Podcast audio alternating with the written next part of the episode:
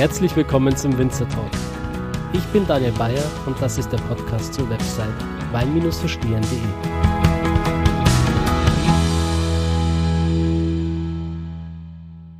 Ich freue mich ganz besonders, heute im Weingut Lukashof zu sein und den Philipp zu begrüßen. Hallo, guten Morgen, hi. Guten Morgen. genau, guten Morgen heute Sonntag, darf man das noch sagen, um 12 ja. Uhr. ist gestern ein bisschen länger geworden, oder? ja, kommt mal vor, ja. Mit Freunden ein bisschen was probiert, ein bisschen was getrunken und dann ähm, wird es mal länger ab und zu, ja. Die Pfälzer sind ja keine Kinder von Traurigkeit, oder? Ah, nein, absolut nicht. Also es kann schon immer mal sein, dass wenn wir mal unterwegs sind, dass es dann auch äh, ja, länger wird. Wie alt bist du jetzt? Ich bin jetzt 25. Ähm, quasi wachse jetzt so langsam in den Betrieb. Hab äh, kurz zu meinem Werdegang, ähm, also ich bin der Philipp, die vierte Generation vom Betrieb. Ähm, bin jetzt äh, nach dem Abitur erstmal den ganz klassischen Weg zur Winzerausbildung gemacht in zwei verschiedenen Betrieben, dadurch, dass ich Abitur hatte, den, verkürz den verkürzten Ausbildungsweg äh, mit zwei Jahren in zwei verschiedenen Weingütern. Ein Jahr war ich in Rheinhessen, war mir ganz wichtig, dass ich auch weg von zu Hause bin ein Jahr in Rheinhessen beim Philipp Wittmann. Sehr Riesling-affine Weingüter auch ausgewählt, absolut, weil für uns auch der Riesling das absolut Wichtigste ist. Und dann beim Emre Schönleber an der Nahe. Und es waren zwei komplett unterschiedliche Betriebe, aber zwei ganz tolle, wo man wirklich viel gelernt hat, viel gearbeitet hat auch, aber das ist ja auch wichtig und auch gut und viel gelernt.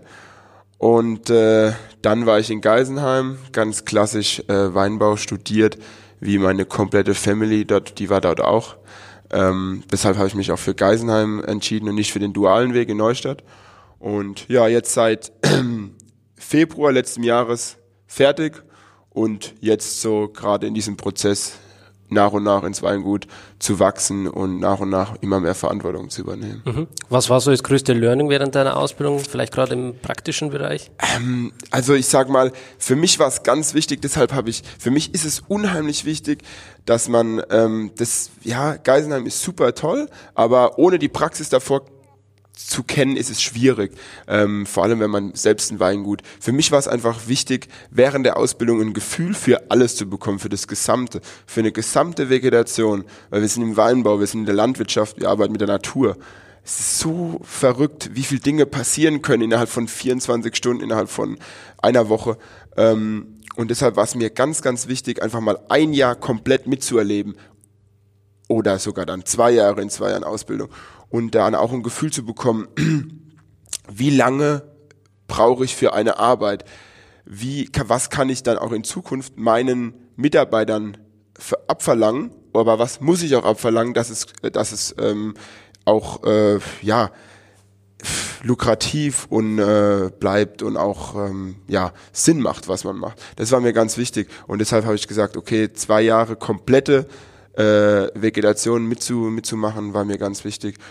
Ähm, und natürlich auch das Gefühl für alles, für die Wetterlagen, für, für das Wetter, weil ja auch die Wetterextremen auch immer extremer werden. Und das war dann schon ganz, ganz wichtig, das mitzubekommen. Und dann halt auch in zwei so tollen Betrieben, die das ja äh, super gut machen und auch gerade Vorreiter für den Riesling sind, ähm, habe ich das dann auch ausgesucht. Ich hatte lange überlegt, vielleicht auch mal nach Franken zu gehen, das hat mich auch sehr interessiert, ähm, aber dann habe ich mich doch für sehr Riesling-Stil, einmal so dieses, dieses sehr moderne, diese sehr moderne Stilistik äh, von Wittmann, unheimlich, gefällt mir unheimlich gut. Und dann auch so ein bisschen dieses Steillagenweinbau, äh, weil ich ja auch quasi ein halber Moselaner bin ähm, und das mir ans Herz gewachsen ist oder ich da quasi auch mit aufgewachsen bin, dann an der Nahe den Steillagenweinbau, ähm, was auch toll und beeindruckend ist, einfach so ein bisschen mitzuerleben. Das war schon ähm, war schon sehr schön und war für mich auch unheimlich wichtig, weil natürlich ähm, arbeitet man, wenn man im Weinbau ist, es war schon immer so, das war jetzt wirklich eine Ausnahme, sage ich mal, dass man lang schläft am Wochenende. Im Januar kann man sich das erlauben. Aber normal war es immer so, gerade in den Sommerferien, noch während der Schulzeit, in den Sommerferien, wir waren weg. Äh, so mit 16 angefangen, meine Kumpels am nächsten Tag immer ausgepennt, natürlich, und ich musste natürlich dann früh raus. Ähm, das war dann immer so die, das, das, das Unfaire, im An, in Anführungsstrichen. Ähm, die konnten ausschlafen, ihren Rausch ausschlafen und Papa hat mich um, um halb acht geweckt oder um, im Sommer um halb sieben, weil wir um sieben anfangen. Ähm, und dann ging es weiter, ja. Und man, man wächst natürlich schon auf. Aber in der Ausbildung ist es nochmal was anderes, weil dann bekommt man, weil da ist ja dann auch noch Schule, man bekommt quasi die Vegetation nicht komplett mit, sage ich mal. Und wenn man dann wirklich in den nur noch dieses Thema, die Schule ist vorbei, und dann wirklich nur noch für den Weinbau ist, dann ist es dann schon nochmal was anderes. Und das war mir ganz wichtig, einfach und auch ein Papa, ähm, einfach Vegetation komplett mitzuerleben und auch andere Sachen. Der Weinbau ist so vielfältig, deshalb ist es nicht wie irgendwie jetzt in anderen Sparten, dass man auch, dass es gang und gäbe ist, auch zu Hause Ausbildung zu machen, dass man zu Hause schon von Anfang an mitarbeiten kann. Das ist im Weinbau anders man sollte schon andere Dinge sehen. Das ist ganz, ganz wichtig, weil der Weinbau ist so vielfältig und so facettenreich. Ähm, deshalb auch ein bisschen im Ausland gewesen während dem Studium, so ein bisschen in, in Frankreich, ähm, bisschen in, in, in Österreich, im Kammtal, äh, um einfach auch da noch einen Horizont zu Da bin ich auch öfters. Ja, das im Kammtal. habe ich schon, habe ich schon aus den vorherigen Podcasts so ein bisschen ähm, rausgelesen oder rausgehört. Ähm, Österreich ist für mich äh, ein ganz, ganz beeindruckendes Land. Ich liebe Wien, ist eine meiner Lieblingsstädte. Kammtal war nicht sehr weit von Wien. Ähm, super toll. Ich war beim Bründelmeier, kenne ich schon ewig im Betrieb. Kellermeister dort ist ein guter Bekannter von mir und vom äh, Freund von meiner Schwester. Mittlerweile von der ganzen Familie. Dadurch ist es so entstanden und es war auch unheimlich schön, auch äh, das zu sehen, auch wie die arbeiten und ähm, sehr beeindruckender Betrieb. War auch auf jeden Fall eine super gute Zeit. Ja. Mhm. Den äh, Martin Niegel hast du auch schon kennengelernt. Genau, den hatte ich auch kennengelernt. Der, das war ganz lustig. Den Betrieb an sich, äh, Papa hat den gut gekannt, sein Dad gut gekannt, weil wir teilweise die gleichen Händler haben. Und dann auf Hausmessen oder so hatten die sich kennengelernt. Und dann kommt er auf einmal, also beim Schönleber, wir bekommen einen Praktikant, Martin Niegel aus Österreich. Ah ja, schon mal gehört. ähm, und dann waren wir drei Monate, er war ja, knappe drei Monate war ich noch dort, während er dort war. Und äh, dadurch ist es dann der Kontakt auch näher gekommen oder enger geworden. Und äh, klar, es verläuft sich dann wieder so ein bisschen, weil jeder ja sein Ding hat und die Entfernung ja dann doch groß ist. Aber gerade in der Zeit, als ich dann in, in Österreich war, haben, hat man sich auch öfter gesehen, abends. Und äh, ja, will ich auf jeden Fall auch wieder bald hin, weil ich habe es zu meiner Schande nicht in seinen Betrieb geschafft in der Zeit, als ich dort war, weil ich war während der Weinlese dort, dadurch waren wir sehr eingebunden. Nur abends immer mal was drin gegangen. Aber ich will jetzt unbedingt auch mal bei, bei, Ihnen auf den, bei ihm auf den Betrieb kommen, um das auch mal zu sehen. Ja, das Und, lohnt äh, sich auf jeden Fall hier in Senftenberg unterhalb absolut. von der Burgruine. Ja. Also die haben auch ein, ein eigenes Restaurant und genau. ein Hotel mit dabei. Ja, es ist super. Also sehr schön, auch schon viel Gutes gehört. Ähm, Natürlich auch von Ihnen. ähm, aber äh, absolut. Das letzte Mal, als wir uns gesehen haben, war auf der Vivinum in, in den Wien. Das ist immer so eine, machen wir immer so eine, so eine Männertour, äh, Männertour mit einem Freund von meiner Schwester, noch mit ein paar Bekannten, anderen Winzern, weil Wien einfach eine super schöne Stadt ist und die Vivinum auch eine tolle Messe. Und da haben wir uns das letzte Mal gesehen, ja. Da war ich zum Beispiel noch nicht. Sehr lohnenswert. Also ich bin ein großer Fan von Wien sowieso. Mhm. Und ähm, also lohnt sich auf jeden Fall. Vivinum ist toll, was man da alles probieren kann. In Öster von Österreich ja alles. Dann auch so ein bisschen was Internationales. Ähm, auf jeden Fall super. Mhm. Ja. ja. Deine große Leidenschaft ist der Riesling? Absolut. Deshalb, ich, ich schenke jetzt mal was ein. Mhm. Also ich habe auch, deshalb probieren wir auch im Laufe des, äh, des Interviews vier Rieslinge. Genau, also und meine große Leidenschaft und auch die wichtigste Rebsorte ist der Riesling. Also wir bewirtschaften 25 Hektar und davon sind 85 Prozent der Riesling. Ähm, das zeigt so die, ähm, die Wichtigkeit oder ja, die, das, wo wir hingehen wollen oder wo wir auch hingehen. Ähm, natürlich die Burgunder sind wichtig, werden auch immer wichtiger, ähm, weil das einfach eine Alternative zu dem ja, zu dem säurehaltigen Riesling ist, gerade was die, was die bisschen die Bekömmlichkeit und so angeht. Aber nach wie vor ist der Riesling mit unseren verschiedenen Lagen, die wir hier haben, in Forst, Deidesheim, Wachenheim, ist es absolut das Wichtigste. Mhm. Jetzt erstmal. Prost. Prost. Jetzt im Glas haben wir einen 2017er Forster Riesling. mit dem habe ich jetzt mal ganz, äh, ganz bewusst angefangen. Den hast du ja auch schon probiert, den habe ich dir schon geschickt. Ähm, den habe ich auf Instagram schon vorgestellt, genau. Genau, mhm. richtig. Ähm, das ist für un, also für mich persönlich einer der wichtigsten Weine, weil natürlich ist es so, wenn man in so einen Betrieb reinwächst, ähm, was ich ja jetzt schon seit Jahren mache auch und jetzt immer natürlich jetzt immer mehr nach dem Studium intensiver, weil ich ja jetzt nur noch hier bin. Ähm, 2014 nach der Ausbildung beim Schönleber, man kriegt viele Eindrücke. Ähm, das Schöne ist, Gott sei Dank, ähm, da werden wir später noch drauf eingehen, Papa und ich sind uns in relativ vielem einig, aber nicht, äh, natürlich auch nicht immer in allem. Es gibt schon auch Diskussionen. Und dann ab 2014 habe ich gesagt, Papa, ich würde gern einen Wein machen, bei dem ich die letzte Entscheidungsgewalt habe, bei dem ich machen kann, sowohl im Weinberg, im Ausbau, in der Flaschen, in der Flaschenauswahl, in allem, in der, wie ich ihn vergäre, wie trocken er ist, wie viel Säure er hat, in allem, ähm, dass ich dort die letzte Instanz bin. Und dann haben wir gesagt, okay, hier in Weinberg, zwei, und dann geht es 2014 nach der Ausbildung, hatte ich ja auch ein bisschen Zeit, zwischen Ausbildung und Studium ist ja auch ein paar Monate Zeit. Und dann habe ich dann gesagt, okay, mit dem 2014er Jahrgang gibt es ähm, einen Wein. Und bei mir war schon immer die Idee, ein Forster Riesling. Forst ist eines der bekanntesten Riesling-Dörfer in Deutschland, also absolut und auch eines ja, der wichtigsten mit den ganzen Lagen und, und irgendwie so ein Ortswein als Forster Riesling pff, ist alle Weingüter setzen immer die Lagen so hoch, was ja auch ganz klar, was wir auch machen. Aber so als, als, als Ort wird Forst, ja, wird schon wahrgenommen, aber das halt so ein Wein aus dem, mit einem Forster Riesling, ähm, die gibt es aber irgendwie nie so, dass es jetzt damit krass beworben wird, weil natürlich die Lagen immer mehr beworben werden. Deswegen habe ich gesagt, okay, ich möchte einen Wein machen, der aus verschiedenen Forster Lagen ist, um die kompletten Facetten von Forst zu zeigen. Und da habe ich dann 2014 mit angefangen. Sprich, das ist ein Wein, der ist eigentlich zu sehen, wenn man das so will, wie ein Lagenriesling, sogar wie einen großen Lagenriesling, weil der besteht aus allen Facetten aus Forst. Forst ist unheimlich schön, weil wir haben die Waldnähe direkt am Hartrand. Dadurch haben wir viele unheimlich viele durch, durch den Vulkan, durch die verschiedenen Gesteinsarten, was man im, was man gar nicht so sieht, wenn man vorbei vorbeiläuft. Da muss man erstmal ein bisschen Unterboden graben. Ähm, ähm, das war auch das Schöne an der Mosel zum Beispiel bei meinem Onkel.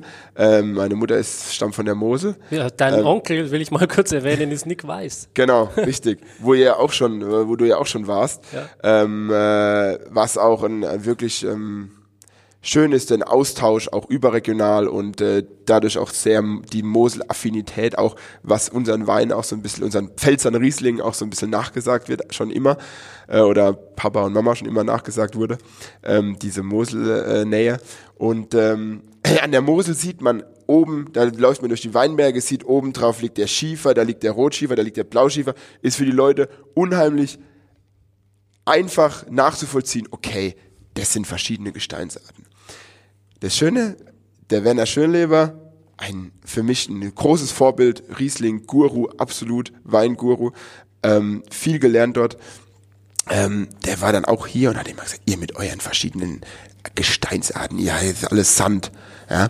Und dann habe ich gesagt, Nein, ist es nicht. Nur weil das im Oberboden nicht so aussieht, ähm, ist es wirklich, also bei uns ist es so, ab 30 Zentimeter sind die wirklich tief. Oben drauf sieht relativ ähnlich aus. Natürlich in der Einlage sieht man mal die paar Kalkgestein äh, oben drauf liegen. Im Pechstein sieht man mal ein bisschen ähm, ähm, Basaltstein drauf liegen, im Ungeheuer ein bisschen Buntsandstein, aber so, man sieht relativ ähnlich alles aus. Und man muss erst wirklich so ab 30 Zentimeter im Unterboden geht's dann los mit den wirklich verschiedenen Gesteinsarten.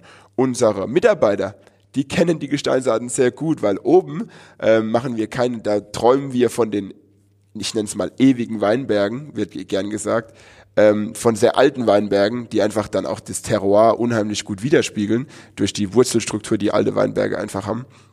Und die kennen das sehr gut, weil die müssen oft nach, nachpflanzen und da muss man halt ein Loch graben, das ein halbes Meter tief, ein halben Meter tief ist. Und da sieht man dann die verschiedenen Gesteinsarten. Und da wird's dann auch ziemlich hart.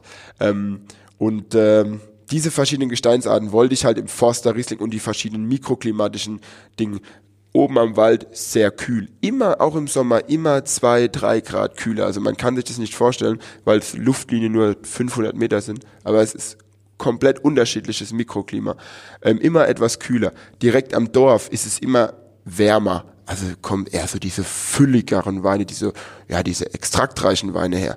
Oben zum Beispiel ganz für uns ganz wichtig, Forster Musenhang ist eine erste Lage für mich, eine der für die Zukunft auch gerade mit dem mit der immer wärmeren Klima äh, eine der wichtigsten Lagen ähm, direkt am Wald teilweise wirklich direkt angrenzend an der am Wald und ähm, unheimlich wichtig und da verschiedene Lagen in einem Wein so ein bisschen der Forster Riesling soll in einem Wein zeigen, was Forst alles kann. Einmal die Extrakt, einmal diese Fülle, die, also nicht, dass sie jetzt fett wirkt, der hat 12 Alkohol. Also das ist uns ganz wichtig. Nicht, für uns ist es nicht, dass die jetzt die guten Weine breit und fett und vollmundig sind, sondern dass sie Struktur haben, unheimliche Finesse, aber trotzdem auch Extrakt und ähm, einmal die warmen Komponenten drin, einmal die Kühle, die Säure, einmal der, die, diese Frucht auch. Für uns ist Frucht schon im Riesling auch wichtig. Wir wollen auch die, die schöne Frucht auch beibehalten. In dem Für Fall hat man so eine schöne Aprikosen-Pfirsichfrucht. Genau, so eine schöne Aprikosen-Pfirsich, so ein bisschen im jungen Jahrgang so ein bisschen dieses Primärfruchtige, was dann im, ähm, was dann im, im, im Alter dann eher in diese andere, in diese andere Frucht auch dann oder in dieses sekundärfruchtige das wird wechselt. Dann so kandiert, oder? Genau, mhm. einfach ähm, bisschen die reifere Früchte. So getrocknete Pfirsich, getrocknete Aprikosen, kandierte Früchte, das entwickelt der Wein dann. Genau, das entwickelt Zeit. einfach der Wein. Und für uns ist aber Frucht im jungen Stadium kein, ähm, kein Schimpfwort viele, es gibt ja diesen, diesen Hype jetzt mit diesen keinen geschwefelten Weine und dieses, dieses, dieses, diese Naturweine, ähm, alles und ähm, für uns ist Frucht schon beim Riesling wichtig. diese, diese schöne Primär, diese Riesling-Aromatik, die einfach den Riesling auch so unheimlich ja, zugänglich und so packend, zupackend macht, ist uns ganz wichtig. Auch so ein bisschen so diese sehr feine Nase, wie man es auch so ein bisschen an der, von der Saar, von der Mosel kennt. Ähm, und das ist, und aber dann auch hinten raus im Gaumen das dann für dieses Extraktreiche, dieses Gehaltvolle und dann aber auch den Zug hinten raus, so wenn man es runterschluckt, das was dann bleibt, die Säure, die Mineralität. Mineralität ist immer so ein Wort, das wird immer sehr gern benutzt für Riesling. Ähm, und dann frage ich viele, ja, was ist denn Mineralität? Ja, das ist Säure, bla bla. Für mich, also ich muss, finde ich, Mineralität muss man definieren können, wenn man davon spricht. Und für mich ist es, für mich ist Mineralität einfach so ein bisschen das Meersalzige, was sich so einfach auf, de, auf der Zunge ablegt und was bleibt. Das kannst du auch an den und, Zähnen spüren, genau. wenn du auf der Zunge drüber schlägst, weil die dann glatt werden. Genau, genau. Das ist das, was Mineralität ist. Und nicht, dass es das jetzt irgendwie äh, beißend ist oder so, die Säure, sondern es muss doch auch alles gut verpackt sein in einem Gesamtkonzept. Aber ähm, das, was einfach bleibt, so dieses, dieses, dieses erfrischende, dieses, diese schöne Mineralität, dieses schöne Meersalzige, was auf der Zunge bleibt. Also das sind viele Komponenten, die die, die zusammenspielen.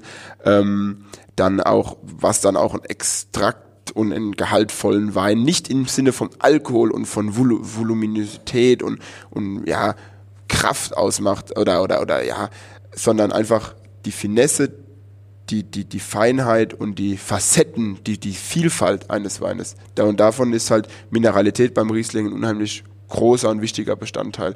Es gibt natürlich Rieslinge, die etwas mehr Mineralität haben, die weniger Mineralität haben. Das liegt auch an der Lage, das haben wir auch.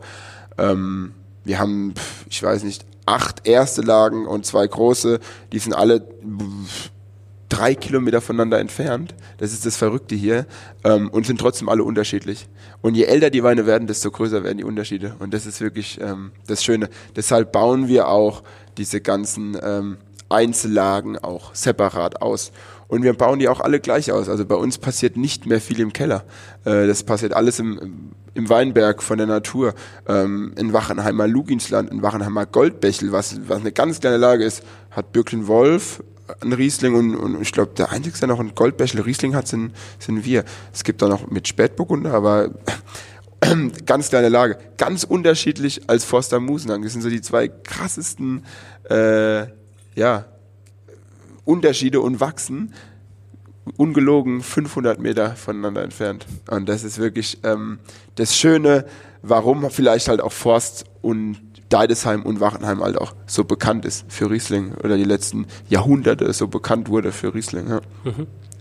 ja das ist das äh, Schöne an uns. Und da, nochmal kurz, um den, auf den Wein zurückzukommen, das wollen wir halt als Forster und das habe ich dann 2014 angefangen Und äh, das ist jetzt äh, 2017 ist jetzt dann der war der vierte, 2018 wird der fünfte, der ist jetzt gerade im ähm, in den Endstufen ähm, der Entscheidung, wie das genau ähm, verschnitten. Jetzt sind wir viel im Keller und am rumprobieren und am rumlaborieren. Ich sage immer, der Januar ist der, der vermeintlich ruhigste Monat, aber nicht was die Stimmung in der Familie angeht. Da werden nämlich die meisten Diskussionen geführt im Januar und im Februar, weil da einfach die Weine dann, die Endentscheidung über die Weine getroffen wird und da gehen die Gemüter doch dann schon auseinander. Ähm, also Gott sei Dank sind wir uns alle relativ ähnlich, weil wir den Grundstil alle haben, den gleichen Stil verfolgen, ähm, aber natürlich die Diskussion gibt's dann schon.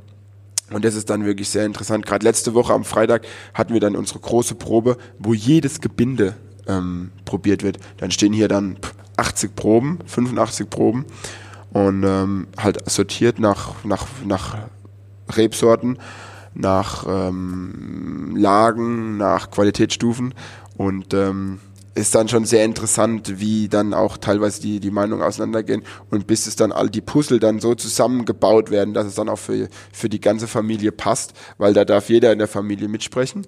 Ähm, ist da dann ganz, ist dann schon schön. Mhm. Und 2018 wird dann der fünfte Jahrgang sein, von dem, von dem es Wein gibt. Und es wird auch beibehalten mit diesem P. Lukas. Also der Forster Riesling heißt immer P. Lukas, also quasi für mich sprechend Philipp Lukas. Ähm, das wird es auch weiterhin geben. Äh, einfach nur, um einfach den Leuten auch so ein bisschen zu zeigen, okay, ähm, es gibt eine neue Generation, es kommt was nach, was ja auch wirklich schön und wichtig ist für jedes Weingut. Und ähm, das so ein bisschen dann auf dem Etikett auch zu zeigen. Mittlerweile sowieso in der kompletten Weinbereitung, äh, Papa und ich sind so die, die letzte Instanz, was das angeht, die Entscheidungsgewalt mittlerweile. Aber das soll nach wie vor äh, beibehalten bleiben mit mhm. diesem äh, P. Lukas. Und es ist auch schön, weil man hat dann irgendwann, träume ich davon dann mal so Vertikalen zu machen mit dem Wein. Und zehn Jahre zurück, dem letzt wurde mein Onkel 60, haben wir eine Magnum vom ersten Jahrgang getrunken, vom 14er. Und es war wunderschön, also war super gut, weil 14 habe ich zurzeit auch viele schwierige Sachen probiert, zurzeit ist 14. Also wenn ich es mit 13 vergleiche zum Beispiel, 13 finde ich da oft stärker. Und es war noch, dadurch war das umso schöner, dann den 14er, den ersten dann zu probieren. Und das war äh, super. Hat, hat Spaß gemacht. Mhm, das glaube ich. Ähm, du hast gerade angesprochen, wir sind jetzt Januar, mittlerweile Februar. Ähm, draußen ist wahrscheinlich gerade der Rebschnitt. Genau. Und äh, der Podcast erscheint aber erst Ende März, Anfang April weil ich ja immer im Voraus produzieren muss. Ja. Äh, ist schwierig, sonst äh, die ganzen Weingüter in den verschiedenen Regionen abzuklappern. Ja. Wie sieht's denn äh, für die Zuhörer, die es jetzt gerade hören, äh, Ende März, Anfang April im Weingarten aus, wenn wir so ein bisschen vorspulen? Ende März, Anfang April, da sind wir dann hoffentlich Zurzeit ist es ganz, ist jetzt der Rebschnitt, das absolut Wichtigste. Da versuche ich auch, ähm, versuche ich auch äh, mit, mit draußen zu sein. Also bei uns ist das so aufgeteilt. Ähm, mein Dad ist quasi der Chef, der hat den Betrieb übernommen von seinen Eltern mit damals fünf Hektar. Mittlerweile sind wir bei 25, also die waren sehr fleißig, meine Eltern, die letzten Jahrzehnte. Ähm, und mein Onkel ist dann, er war, der war erst Außenbetriebsleiter bei Buhl anfangs und als wir dann die Größe hatten, um ihn einzustellen, einstellen zu können, ähm, nach ein paar Jahren, 1991 war das der Fall, ist er jetzt bei uns Außenbetriebsleiter. Sprich, das ist sehr aufgeteilt. Mein Dad ist für den Keller, für den Verkauf, also für hier die in die äh, im Weingut die Arbeiten tätig. Mein Onkel macht die Weinberge in Eigenregie. Dieses Glück, einen Bruder zu haben, dem ich da blind vertrauen kann für die Zukunft, werde ich nicht haben. Deswegen versuche ich auch, mein Dad überlasse das alles ihm. Ähm, ich muss auch in Zukunft, auch im Weinberg, zumindest den Überblick haben und sagen können, was wird gemacht und wann wird's gemacht. Und, und deswegen versuche ich überall dann auch jetzt zurzeit im Weinberg, weil der Rebschnitt, den wir zurzeit machen, ist der erste Schritt für den neuen Jahrgang. Und einer, der wird oft nicht, äh, ja, also der wird oft gar nicht für so wichtig wahrgenommen, wie er eigentlich ist, weil er ist sehr wichtig. Man kann einen Weinberg in ein paar Jahren zu kaputt machen, wenn man nicht den Rebschnitt richtig betreibt. Deswegen machen Rebschnitt mein Onkel, ich und dann, je nachdem, Azubis, wenn wir merken, okay, die verstehen unsere Idee von Rebschnitt, äh, die wir machen, wir, auch, wir versuchen auch diesen sanften Rebschnitt umzusetzen, soweit es geht, ähm, um einfach die Weinberge so alt wie möglich ähm, werden zu lassen. Auch das ist schon ein großer, großer Einfluss, der hat der, der Rebschnitt auch darauf. Ähm, Deswegen zurzeit auch im Weinberg. Das ist jetzt, und dann geht es los, dann wird das Holz abgenommen, das, das über das Holz, was übrig bleibt, das bleibt dann eine Route stehen ähm, fürs nächste Jahr. Und das restliche Holz wird alles abgenommen. Das passiert jetzt gerade und die nächsten äh, acht bis, bis, bis zwölf Wochen. Und dann wird gebogen. Sprich, die Route wird dann ähm, im, in, in, in einem Flachbogen am Draht entlang gebogen. Und da wachsen dann die, die nächsten Triebe raus, wo dann die, die nächsten Trauben hängen. Und Ende März, Anfang April, wenn der Podcast erscheint, sind wir dann hoffentlich so weit, dass diese Arbeiten alle ähm, abgeschlossen sind. Und dann warten wir bis im April die ersten warmen Tage kommen, über 20 Grad, auch tagsüber dann mal ab und zu. Und äh, dann kommt der Austrieb. Und da hoffen wir dann äh, drauf, dass das alles schön wird, alles gut wird. Und dann beginnt die spannende Phase auch dann schon, wenn der, wenn sobald es grün wird im Weinberg, hoffen wir darauf, dass es nicht mehr kalt wird, also nicht mehr unter 0 Grad, weil wenn das dann passiert, haben wir große Probleme mit Spätfrösten, von denen wir die letzten Jahre immer mal wieder sehr gebeutelt waren. Ähm, und das ist dann spannend. Sprich, so Anfang, äh, Ende März, Mitte April ist hier im Weinberg sind wir am Füllen, am Abfüllen, am da geht dann schon der Verkauf sehr intensiv los, die Messen statten, Pro-Wein etc. Und äh, im Weinberg gilt es abzuwarten, was passiert. Wir warten auf den Austrieb. Bis dahin sind wir dann im Weinberg auch fertig. Dann dürfen unsere, äh, sind unsere Saisonarbeitskräfte ähm, dann auch nochmal zu Hause, ähm, ruhen sich dann für den anstrengenden Sommer dann aus. Ähm, und äh, ja, dann hoffen wir, dass es dann alles gut wird und keine Spätfröste kommen. 2018 hatten wir keine Spätfröste, äh, ein super Sommer und äh, wird auch ein toller Jahrgang. Aber das ist halt immer die Gefahr. Dadurch, dass diese Klimaerwärmung, ich bin kein riesengroßer Fan von diesem Wort.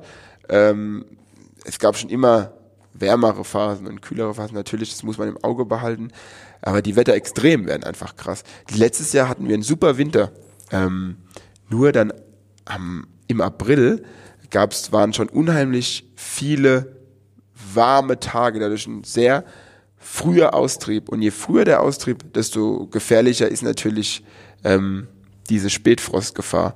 Und ähm, da müssen wir halt in Zukunft uns gucken. Da gibt's ja auch schon verschiedene Arten, uns da ja sich zu helfen. Ähm, aber alles noch sehr, sehr in den Anfangsphasen. Da müssen wir wirklich uns noch viel überlegen. Wie, wie kann man sich da helfen? Ähm, es gibt verschiedene Arten. Also wir hatten schon zum Beispiel Hubschrauberfliegen. Äh, das ist wirklich für die nicht, ähm, die damit wirklich nicht befangen sind, ist es eine große Attraktion. Für uns ehrlich gesagt auch, aber wenn nicht so viel davon abhängen würde. Ähm, das sind dann Hubschrauber, weil die kalte Luft ist immer so, die setzt sich in die Senken ab über die Nacht und am kältesten wird's immer dann, wenn die, wenn zwischen genau zwischen Tag äh, zwischen Nacht und Tag, wenn die Sonne aufgeht, wenn es hell, wenn es klar wird, dann wird es dann wird es immer noch mal ein, zwei Grad kälter und es ist wirklich ab und zu mal nur kann zwischen das ist dann ein halbes Grad kann da den Unterschied machen. Und äh, die Hubschrauber, die funktionieren so, die fliegen dann auf, auf einer gewissen Höhe, wenn es richtig kalt ist, sogar zwei übereinander. Das ist wirklich, da haben wir tolle Bilder. Ähm, und die holen dann die kühleren Luft, die kühlere Luft von unten holen, äh, holen sie hoch und holen die wärmere Luft von oben, drücken sie runter, dass der, dass der, dass einfach die Luft in Bewegung ist, dass sich nicht die kalte Luft in die Senken absetzt. Und so ist die Idee von Hubschrauber. Es gibt zum Beispiel Frostberieselung, wird ja in, in der Landwirtschaft, im Ackerbau schon viel gemacht. Ist im Weinbau halt schwierig, weil wir da ja auf zwei Meter Höhe das alles machen müssen. Und ähm, da ist einfach die Logistik unheimlich schwierig, auch mit dem Wasser. Und dann haben wir letztes Jahr, was auch, vor zwei Jahren, was auch ein unheimlich schönes Bild war, ähm, mit diesen, mit diesen ähm, Wachseimern, die wir im Weinberg aufgestellt haben. Ähm, die haben wir dann probiert. Die bilden dann so eine, bilden so eine Dunstwolke, die dann auch verhindern, dass sich die kalte Luft absetzt. Also die erwärmen dann auch die Luft auch so ein bisschen. Ähm, da gibt es so verschiedene. Dann in, ihr wart gestern auch in Dudenhofen. Ähm, die machen, die haben so riesengroße, auch in diesen Senken haben die riesengroße ähm, Windrotoren stehen, die dann die Luft auch in Bewegung äh, bringen, dass sich die kalte Luft einfach nicht unten absetzt. Also da gibt es Möglichkeiten, aber das ist alles noch ähm, sehr äh, unausgereift. Und da versuchen wir, ähm, oder gilt es, jeder muss sich Gedanken machen und versuchen, was können wir da machen. Früher oder früher oder was man teilweise, also das darf man natürlich nicht mehr, früher war das, wurden Autoreifen, da wurde Stroh, da wurde alles verbrannt. Ähm, das hat mein Opa immer erzählt, noch früher, die in den 80er Jahren gab es diese Spätfröste auch mal schon. Da wurde halt alles verbrannt, ja. Äh, wurde alles in den Weinberg gefahren und dann haben die da riesen Feuer gemacht und äh, das ging auch, aber das wird heute natürlich, man muss selbst, wenn man diese Wachseimer ähm, aufstellt, muss man das anmelden, weil sonst natürlich, wenn es dann irgendwo raucht, im großen Stil, dann verrückt die Feuerwehr aus und ähm, deshalb, das ist heutzutage natürlich alles ein bisschen schwieriger. Ähm, aber ähm, wir sind da am Ideen sammeln, auch die Messen. Wenn man jetzt bald ist, nächste Woche ist jetzt wieder die eine Winzermesse, eine wichtige in Niederolm, die Agrartage, wo dann die, die ganzen Landmaschinenhändler ihre Dinge ausstellen. Und da merkt man auch, also die, ja, es wird sich Gedanken gemacht, ähm, es wird versucht, Lösungsansätze zu finden. Und das ist auch sehr, sehr wichtig, weil das ist ein, ein Ding, was ich, was meiner Meinung nach wo wir uns in, Zukunft sehr viele Gedanken drüber machen müssen, weil einfach der Austrieb früher wird, weil wir im April viele, oft viele warme Tage haben, dadurch den Austrieb schon ja Mitte April oder oder oder so haben und dadurch dann im oder oder noch früher und dadurch dann die die die die die Maifröste unheimlich gefällig werden, weil je, je größer die Triebe sind, desto anfälliger sind die, äh, sind die, sind die. Das ist zwar auch nichts verallgemeinern, weil es ist ganz verrückt, man, wir fragen uns manchmal, warum ist dieser Rebstock erfroren und der nebendran nicht? Also es ist wirklich, man kann sich das manchmal nicht erklären, aber ähm, ja, natürlich ist es, je früher der Austrieb, desto gefährlicher ist es, ähm, auch dann für die Spätfröste. Das ist ein großes Thema für die Zukunft, wo wir uns mit beschäftigen müssen, weil ich persönlich glaube, das wird uns immer mehr treffen und äh, wird uns auch dadurch immer mehr beschäftigen. Und müssen, damit müssen wir uns auch beschäftigen, Lösungsansätze zu finden. Gibt es da andere Lagen, die jetzt vielleicht noch nicht so in der Art und Weise bewirtschaftet werden, aber in der Zukunft ein größeres Potenzial bergen aufgrund des Klimawandels? Das ist ähm, ein sehr spannendes Thema. Da waren, weil ich bin ein großer Fan, wie ich es ja auch eben schon gesagt habe. Zum Beispiel, wir haben Weinlagen, das nennt sich Peterhöhle, ähm, Musenhang, die sind direkt oben am Wald. Äh, das sind so Terrassen teilweise auch, die direkt am Wald sind. Unheimlich schön, äh, unheimlich traumhaft auch dort oben zu arbeiten, weil man einen tollen Blick hat. Das erinnert mich dann auch so ein bisschen immer. Also natürlich ist es, das sind dann auch steile Weinberge. Äh, mein Onkel lacht sich kaputt an der Mosel, wenn ich von steil rede.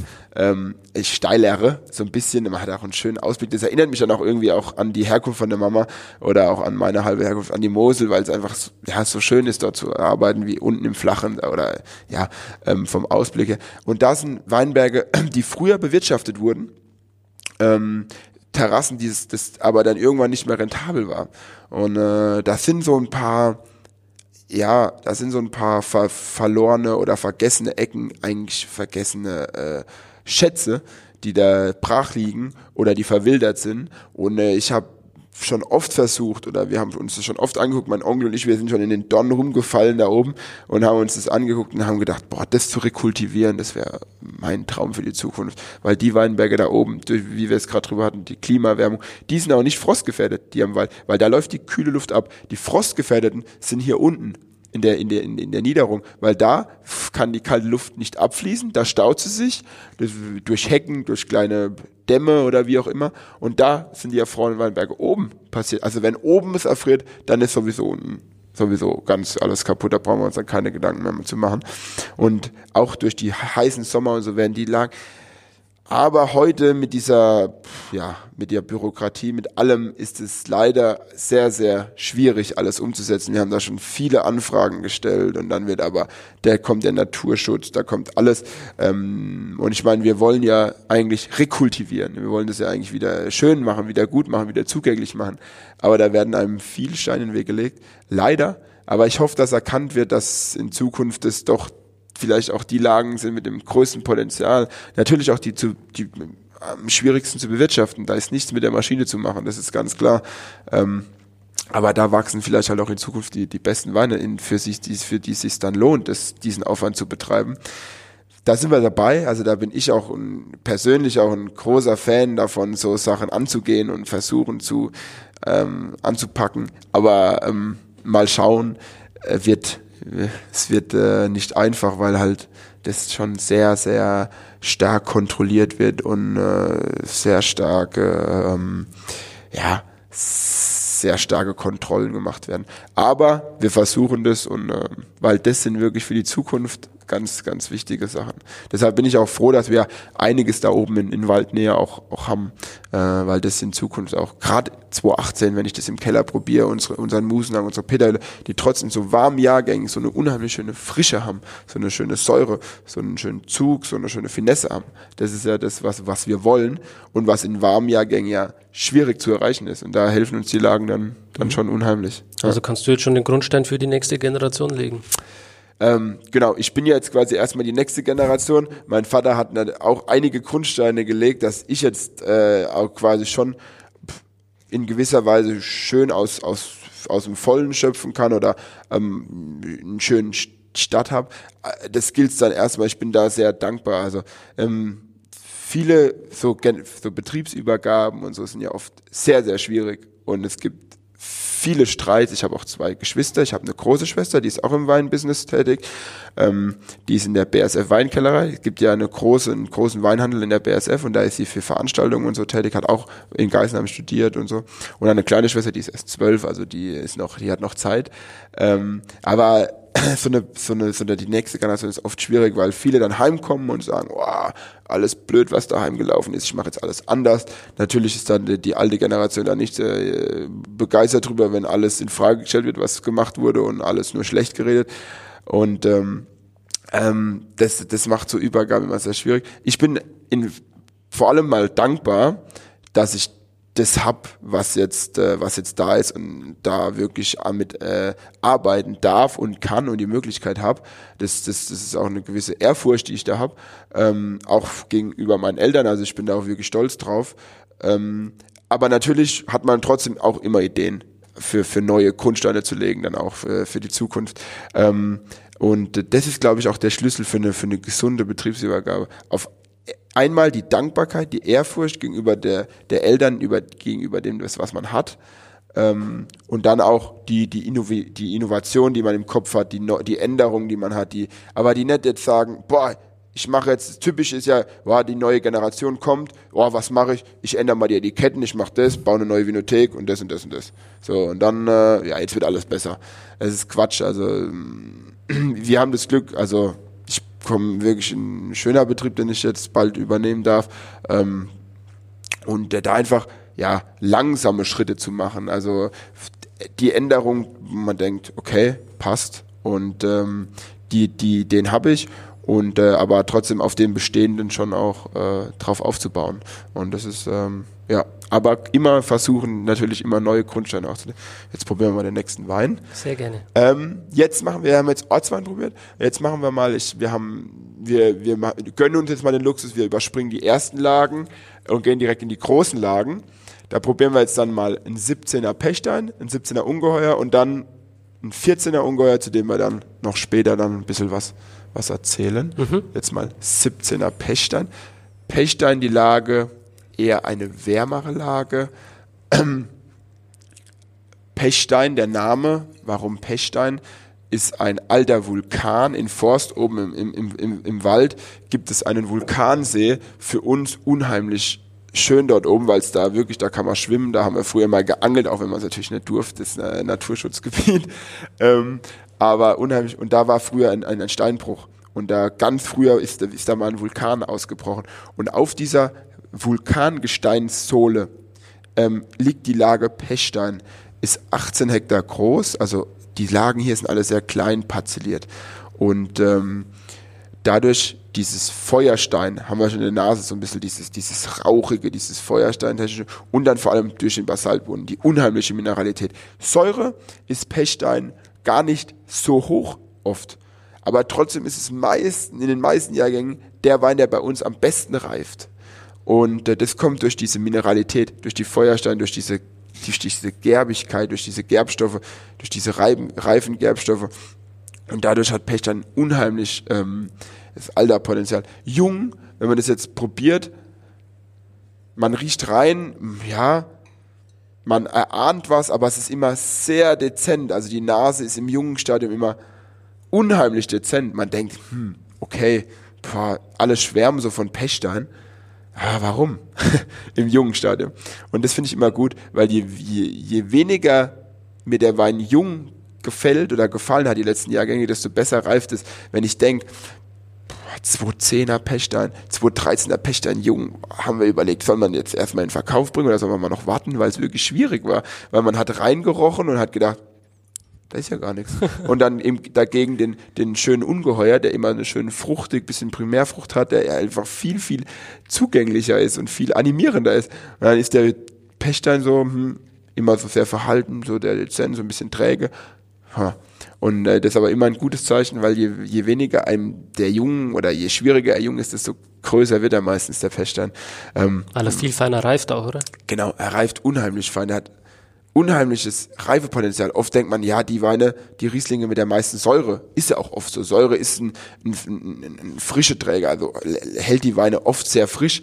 Ähm, aber Pechstein profitiert von der Mineralität, ich von glaub, den reifen Gerbstoffen. Ich glaube, das geht auch so in so eine bisschen eine Honignote rein, oder?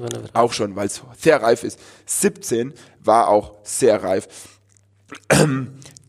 dieses, diese Reife, genau, dieses bisschen Honige, so ein bisschen dieses, ja, dieses ähm, unheimlich extraktreiche, aber trotzdem nicht fettwirkend, also nicht dieses, dieses Ausladen wirken. Das ist uns ganz wichtig. Das soll Schmelz im Gaumen. Genau. Schmelzig ja, aber trotzdem auch eine gewisse Finesse und Frische auch in den warmen Lagen ist uns ganz wichtig.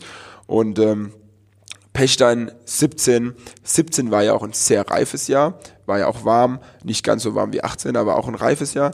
Und dadurch ähm, wirkt diese reife Honignoten dann nochmal deutlicher als in so kühleren Jahrgängen wie 16 oder oder oder oder 13.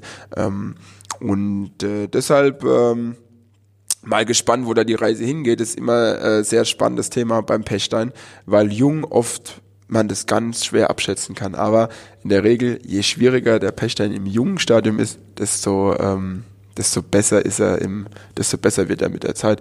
Ganz witzig, ich habe, ich, ich persönlich, deshalb auch kurz, wir sitzen jetzt hier in unserer neuen Vinothek, ähm, die haben wir letztes, letztes Jahr im Mai, ist die Anfang, Ende April, Anfang Mai haben wir die Öffnung gehabt.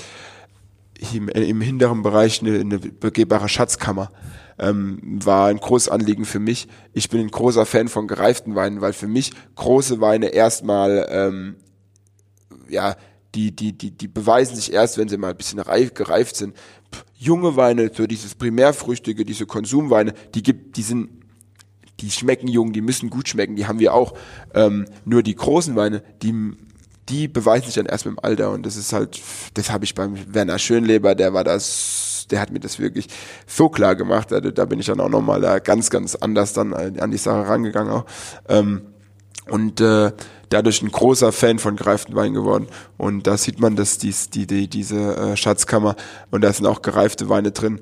Ähm, was für mich ganz wichtig ist, und da haben wir eine Probe gemacht, eine Vertikalverkostung ähm, Ungeheuer gegen Pechstein. Aber es war immer blind. Also man wusste nicht, was Ungeheuer und was Pechstein ist. Ich habe immer nur so gesagt, es wird, wir beginnen jung und es wird immer älter.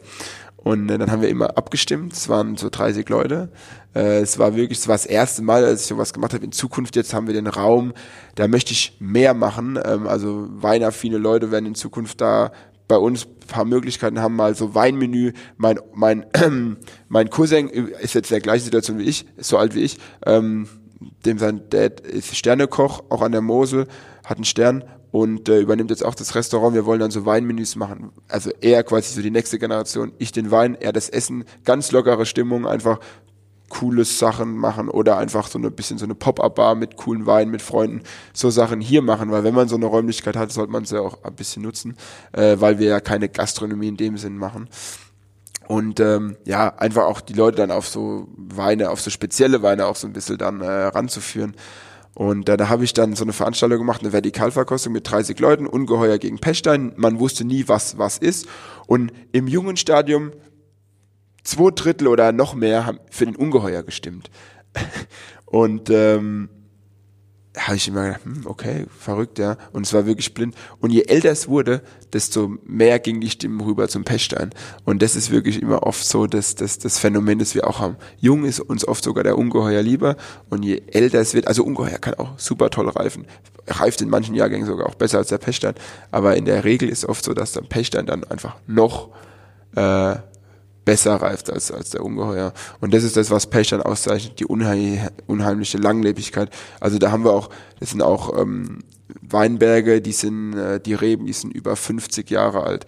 Und da denken, wo, wo andere denken schon, oh Gott, das muss man schon dreimal jung gemacht haben und neu pflanzen. Da denken wir gar nicht dran. Also das soll äh, noch ewig halten, die, diese Reben. Natürlich fällt auch mal was aus, da wird dann nachgepflanzt. Aber in solchen Weinbergen ähm, oder in solchen Lagen versuchen wir, ganz, ganz alte Reben beizubehalten, weil die auch einfach die Lagercharakteristik, die Lagencharakteristik am besten äh, hervorbringen. Ja. Für die Zuhörer kurz eine Frage. Ähm, wenn ich mir so einen 17er Pechstein kaufe, ja. A, wo liegt der preislich? Und B, ähm, wie lange muss ich mir den in den Keller legen, um schon diese Reifenoten schmecken zu können?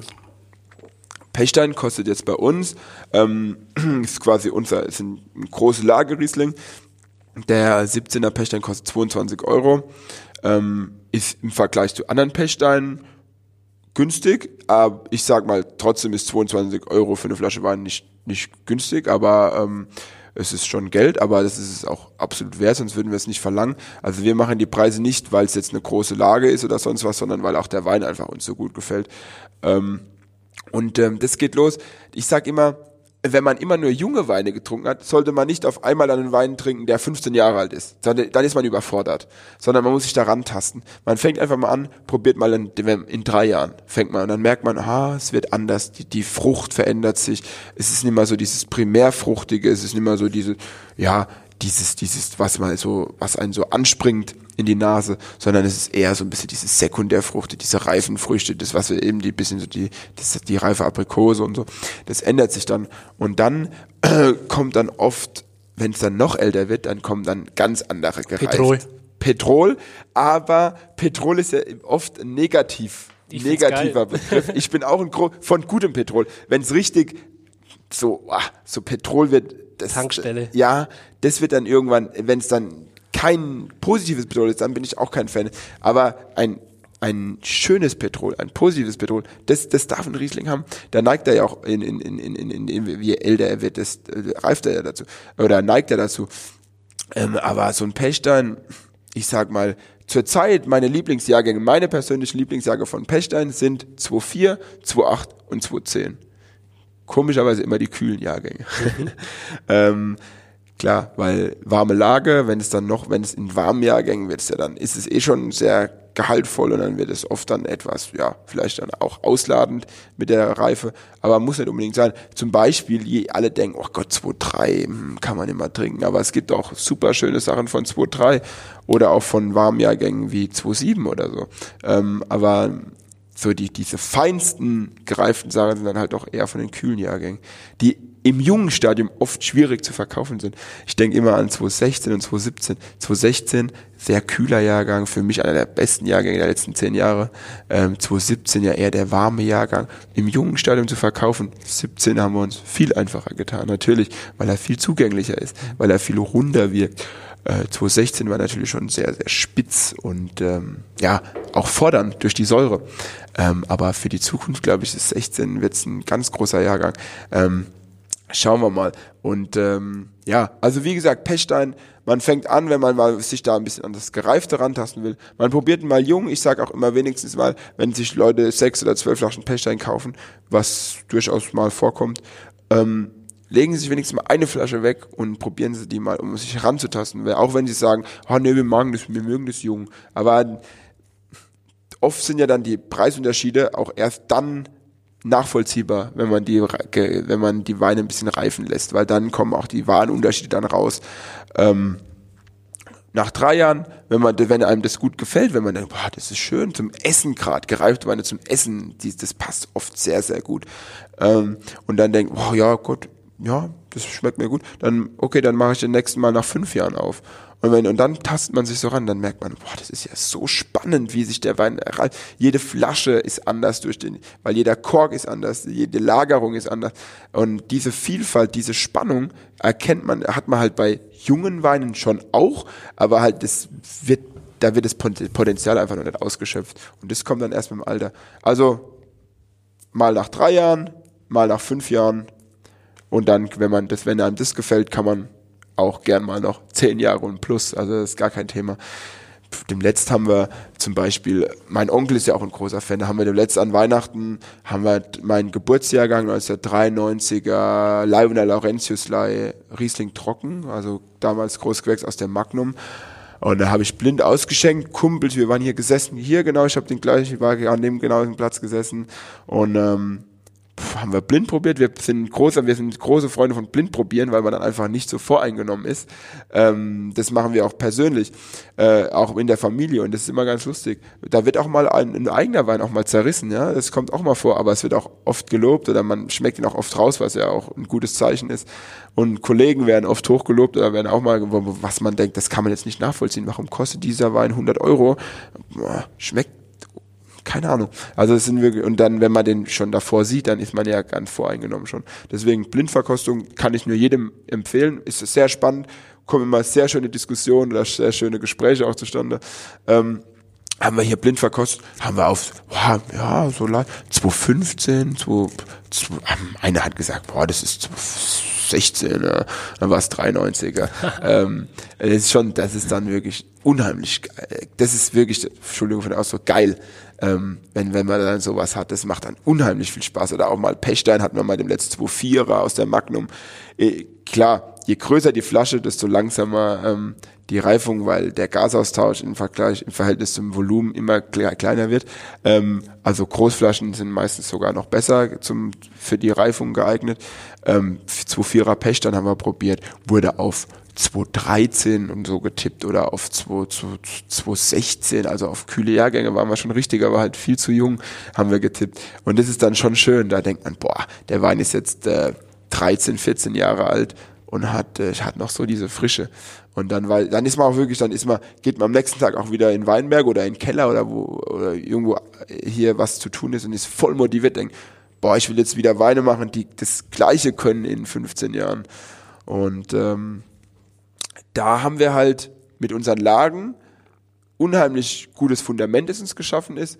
Aber da gilt es dann halt da auch das Maximum drum rauszuholen. Das ist für, also für mich auch für, für die eine Seite was, was Schönes, was Tolles aus den, aus den Lagen Weine machen zu dürfen und zu können, aber auch eine gewisse Verantwortung, die wir haben ähm, und die wir auch, um dass die Lagen auch diesen Ruf oder noch einen größeren und einen besseren Ruf bekommen, eine Verantwortung, die wir mit uns tragen, das auch zu erreichen.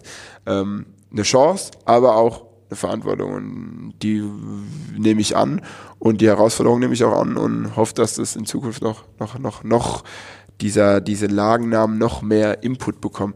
Deshalb auch, wir haben auch dann, oh, das ist ja auch ein großes Thema mit diesen Qualitäts, Stufen. Ich denke, das war ja vielleicht auch schon bei dir mal öfter im Gespräch mit dem äh, Kabinett, das dann die VDP-Statuten und so weiter und so fort. Wir haben auch, ähm, wir haben, wir haben uns 2015 entschieden, das auch komplett umzustellen, von den Prädikaten wegzugehen. Nur Gutswein, Ortswein, erste Lage, große Lage. Also quasi schon sehr nah dem VDP, aber gar nicht, weil es VDP ist oder sonst irgendwas, nur weil es für uns halt auch am besten passt und am besten nachzuvollziehen ist. Weil die die, die Kunden, die sind so verwirrt. Also meine Schwester arbeitet ja im Handel und die wissen als gar nicht mehr, und weil es die Winzer ja selbst als gar nicht mehr verstehen. Und ähm, das ist uns auch ganz wichtig. Nur, also wir haben ja die Lagen und dann die Lage spricht genug. Da brauchen wir keine, Qualitäts, keine, Qualitätsstufe. Deswegen, man sieht auch hier, was steht auf dem Frontetikett. Es steht Pechstein. Keine Rebsorte, kein Trocken, kein gar nichts, sondern der Name ist die Lage oder der Wein ist die Lage und die Rebsorte Riesling ist das beste Instrument oder ja, das beste Medium. Genau, ähm, um diesen Lagenstil herzustellen. Nicht umsonst sind schon jahrhundertelang gibt es in den oberen Lagen nur Riesling. Da wird einfach nichts anderes hergestellt, weil Riesling ist die Rebsorte, die diese Lagencharakteristiken am besten im, im wieder, also widerspiegeln und, und hervorbringen. Deshalb ist es für uns selbstverständlich, dass wir dort Riesling anpflanzen und kein Qualitätskriterium, weil heutzutage mit Kabinett, Spätlese und so weiter und so fort, ähm, heutzutage ist es ja eine Spätlese zu erzeugen ja kein Ding mehr, weil es ja eh warm ist. Wir haben ja eh genug Zucker in den Trauben und so und so weiter und so fort. Und das ist ja oft die Verwirrung. Wir hatten dann auch zum Beispiel beim 14er steht auch noch, wir hatten dann früher auch die ersten Lagen, waren quasi die Kabinettweine und die großen Lagen waren die Spätlesen. Aber dann hat jeder irgendwann gedacht, ja, das ist dann süß. Was es ja wirklich gar nicht ist. Die sind alle ziemlich knalltrocken. Und ähm, dadurch haben wir dann gesagt, das, das ist einfach verwirrend und wir wollen das so machen.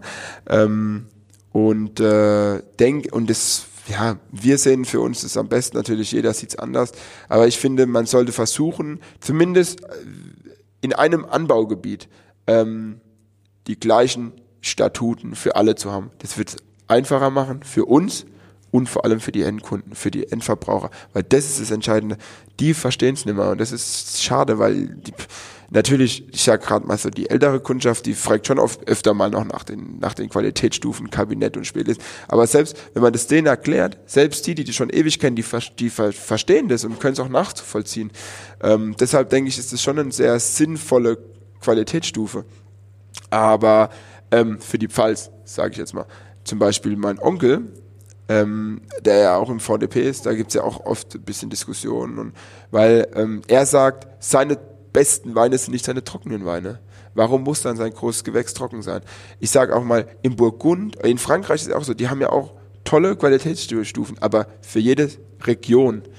Burgund hat ihre, Bordeaux hat eine komplett andere. Warum können wir das in Deutschland machen? Die Pfalz hat eine Qualitätsstufe, äh, ein Qualitätsbarometer, äh, da sollten sich alle dran halten und die Mosel hat halt auch eins. Das soll, weil, weil das für die Region viel besser passt, dass das ganze Land eins haben muss. Das funktioniert nicht, weil dann gibt's zu viele Sondergenehmigungen, zu viele Ausnahmen und dann gibt's nur Verwirrung. Ich bin wer, wer dafür. Jedes Weinanbaugebiet macht seine Qualitätskriterien und sein, seine Qualitätsstudien, wie es für das Anbaugebiet am besten passt. Und ähm, dann, äh, weil es, gibt zwar einige in Deutschland, aber natürlich passen dann viele auch überein. Ich sage mal, Pfalz und Hessen kann man einen Eintopf machen. Ja? Dann hat man ja fast schon die Hälfte des deutschen, äh, der deutschen Fläche schon zusammen. Das macht ja schon fast die Hälfte aus. Ähm, und dann ab zum Beispiel die Mosel, dass ein großes Gewächs trocken sein muss, ist für die Mosel hm, eigentlich ist es für meiner Meinung nach ein bisschen Quatsch, weil ein Moselwein mit 15 Gramm Restzucker schmeckt ganz anders als ein Pfälzerwein mit 15 Gramm Restzucker. Und, ähm, mein Onkel sagt, seine Feinherben sind seine besten Weine. Darf aber halt, halt nicht groß, äh, groß, groß gewechselt, den nennt er dann irgendwie große Lage oder so. Das, das blickt ja keiner mehr. Ähm, und das ist halt schade. Ähm, aber wenn die, wenn jedes Anbaugebiet zumindest sich einig wäre, aber ich sag mal, selbst wir hier in Forst, da, wir haben acht Weingüter und sechs davon haben verschiedene, haben verschiedene Qualitätsabstufungen. Sehr verwirrend. Das ist auch, was ich sag, da, das ist auch eine, für mich eine Motivation, auch so ein bisschen der Weinbaupolitik so ein bisschen tätig zu sein und da versuchen, so ein bisschen einen, einen Einfluss zu bekommen, ähm, dass das irgendwie, ja, dass wir da eine logischere und eine nachvollziehbare Denkweise wir Winzer bekommen, um es den Kunden und den Endverbrauchern, die ja, äh, um die es ja wirklich geht bei uns, äh, irgendwie das ein bisschen schlüssiger machen können. Aber das ist ein sehr weiter Weg. Weil keine einfache Aufgabe auf jeden Fall. Keine einfache Aufgabe, nein. Jetzt mal den Ungeheuer im Vergleich. Gerne. Ungeheuer 2017. Ja, auch die, das ist quasi unsere zweite große Lage. Ähm, Ungeheuer ist, ist die größte Einzellage ähm, dort oben in, in den oberen Gebinden. Die ist 39 Hektar groß, was für, für, für dort oben äh, sehr, sehr groß ist. Äh, also nochmal, wir haben auch Einzellagen, die sind teilweise nur, ähm, die sind teilweise nur, keine Ahnung, drei Hektar groß oder vier. Ähm, Dadurch ist die so ein bisschen heterogen, also ein bisschen ja nicht ganz einheitlich. Ähm, und wir haben da verschiedene äh, verschiedene kleine Parzellen in dieser Lage. Und der Wein, der kommt nur aus den aus unseren Filetstücken im Ungeheuer, aus den besten Parzellen im Ungeheuer. Äh, meistens die etwas ober Richtung Waldnähe, um einfach noch eine gewisse Finesse, eine Filigranität reinzubekommen. Und wenn man das jetzt probiert, wenn man da reinriecht, kommt schon, da kommt schon einiges mehr an Frucht als beim Pechstein. Dadurch ähm, ist der Ungeheuer oft der, ja, der im Jungschirm der beliebtere, wenn man Ungeheuer und Pechern vergleicht, wie wir es ja auch vorhin schon drüber hatten. Aber ähm, die, die, die, die Ungeheuer kann auch toll reifen. Der letzte 210er Ungeheuer war bombastisch. Ähm, also auch zeigt schon etwas mehr. Da ist schon etwas mehr Frucht da, da ist schon etwas auch am Gaumen, bisschen, der ist schon ein bisschen, äh, ja, bisschen präsenter, ähm, aber immer noch lang nicht ähm, da, wo er mal hinkommen kann. Ähm, und deshalb haben wir lange überlegt, hm, wie können wir die Leute auch so ein bisschen, auch unser bestehenden Kundenkreis, auch so ein bisschen ähm, da hm, darauf aufmerksam machen, dass ähm, Ungeheuer doch auch äh, ähm, oder Pächtern, dass die noch Zeit brauchen. Und dann 2014 haben wir dann angefangen, etwas in Anführungsstrichen eine gewissere, eine kleinere, größere Menge ähm, wegzulegen und äh, jetzt fünf Jahre später in Verkauf zu bringen. Sprich, das werden wir dann als nächstes probieren, jetzt mit der Frühjahrsliste 2019 steht dann ein 2014er Pech, äh, Ungeheuer auf dem Etikett. Da denken viele Leute, oh Gott, kriegen die ihren Wein immer verkauft oder was machen die jetzt da so Ollo Kamellen? Ähm, nein, jetzt machen wir ganz bewusst, deswegen spreche ich es auch an, um einfach die Leute so ein bisschen darauf aufmerksam zu machen, okay, weil viele Leute sagen ja, oh ja, Wein mal liegen lassen, ja, wir haben keinen Keller, ich, ich habe Angst, dass der Kork schlecht wird oder dass er ausläuft oder wie auch immer. Das ist ja auch wirklich ein Thema.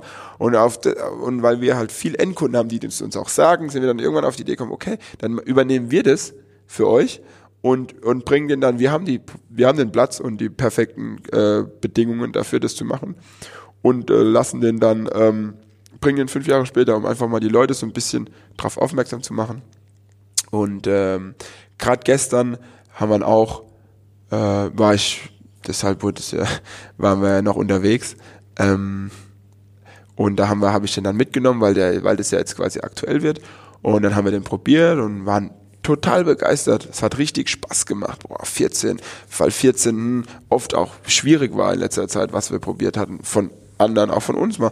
Und jetzt, boah, 14 toll. Freut uns, hat mich richtig gefreut, deswegen habe ich ihn jetzt auch direkt hier auch für uns heute, heute äh, Mittag so auch aufgemacht, dass wir den auch gleich probieren können.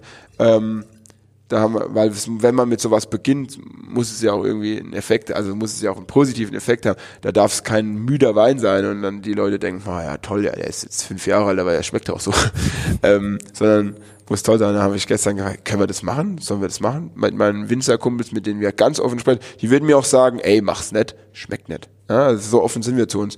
Und ähm, wir haben dann gesagt, ja, super cool, ähm, schmeckt und jetzt freue ich mich drauf und hoffe, dass ich die, dass wir so ein bisschen die Leute auch da drauf äh, so ein bisschen, ähm, ja,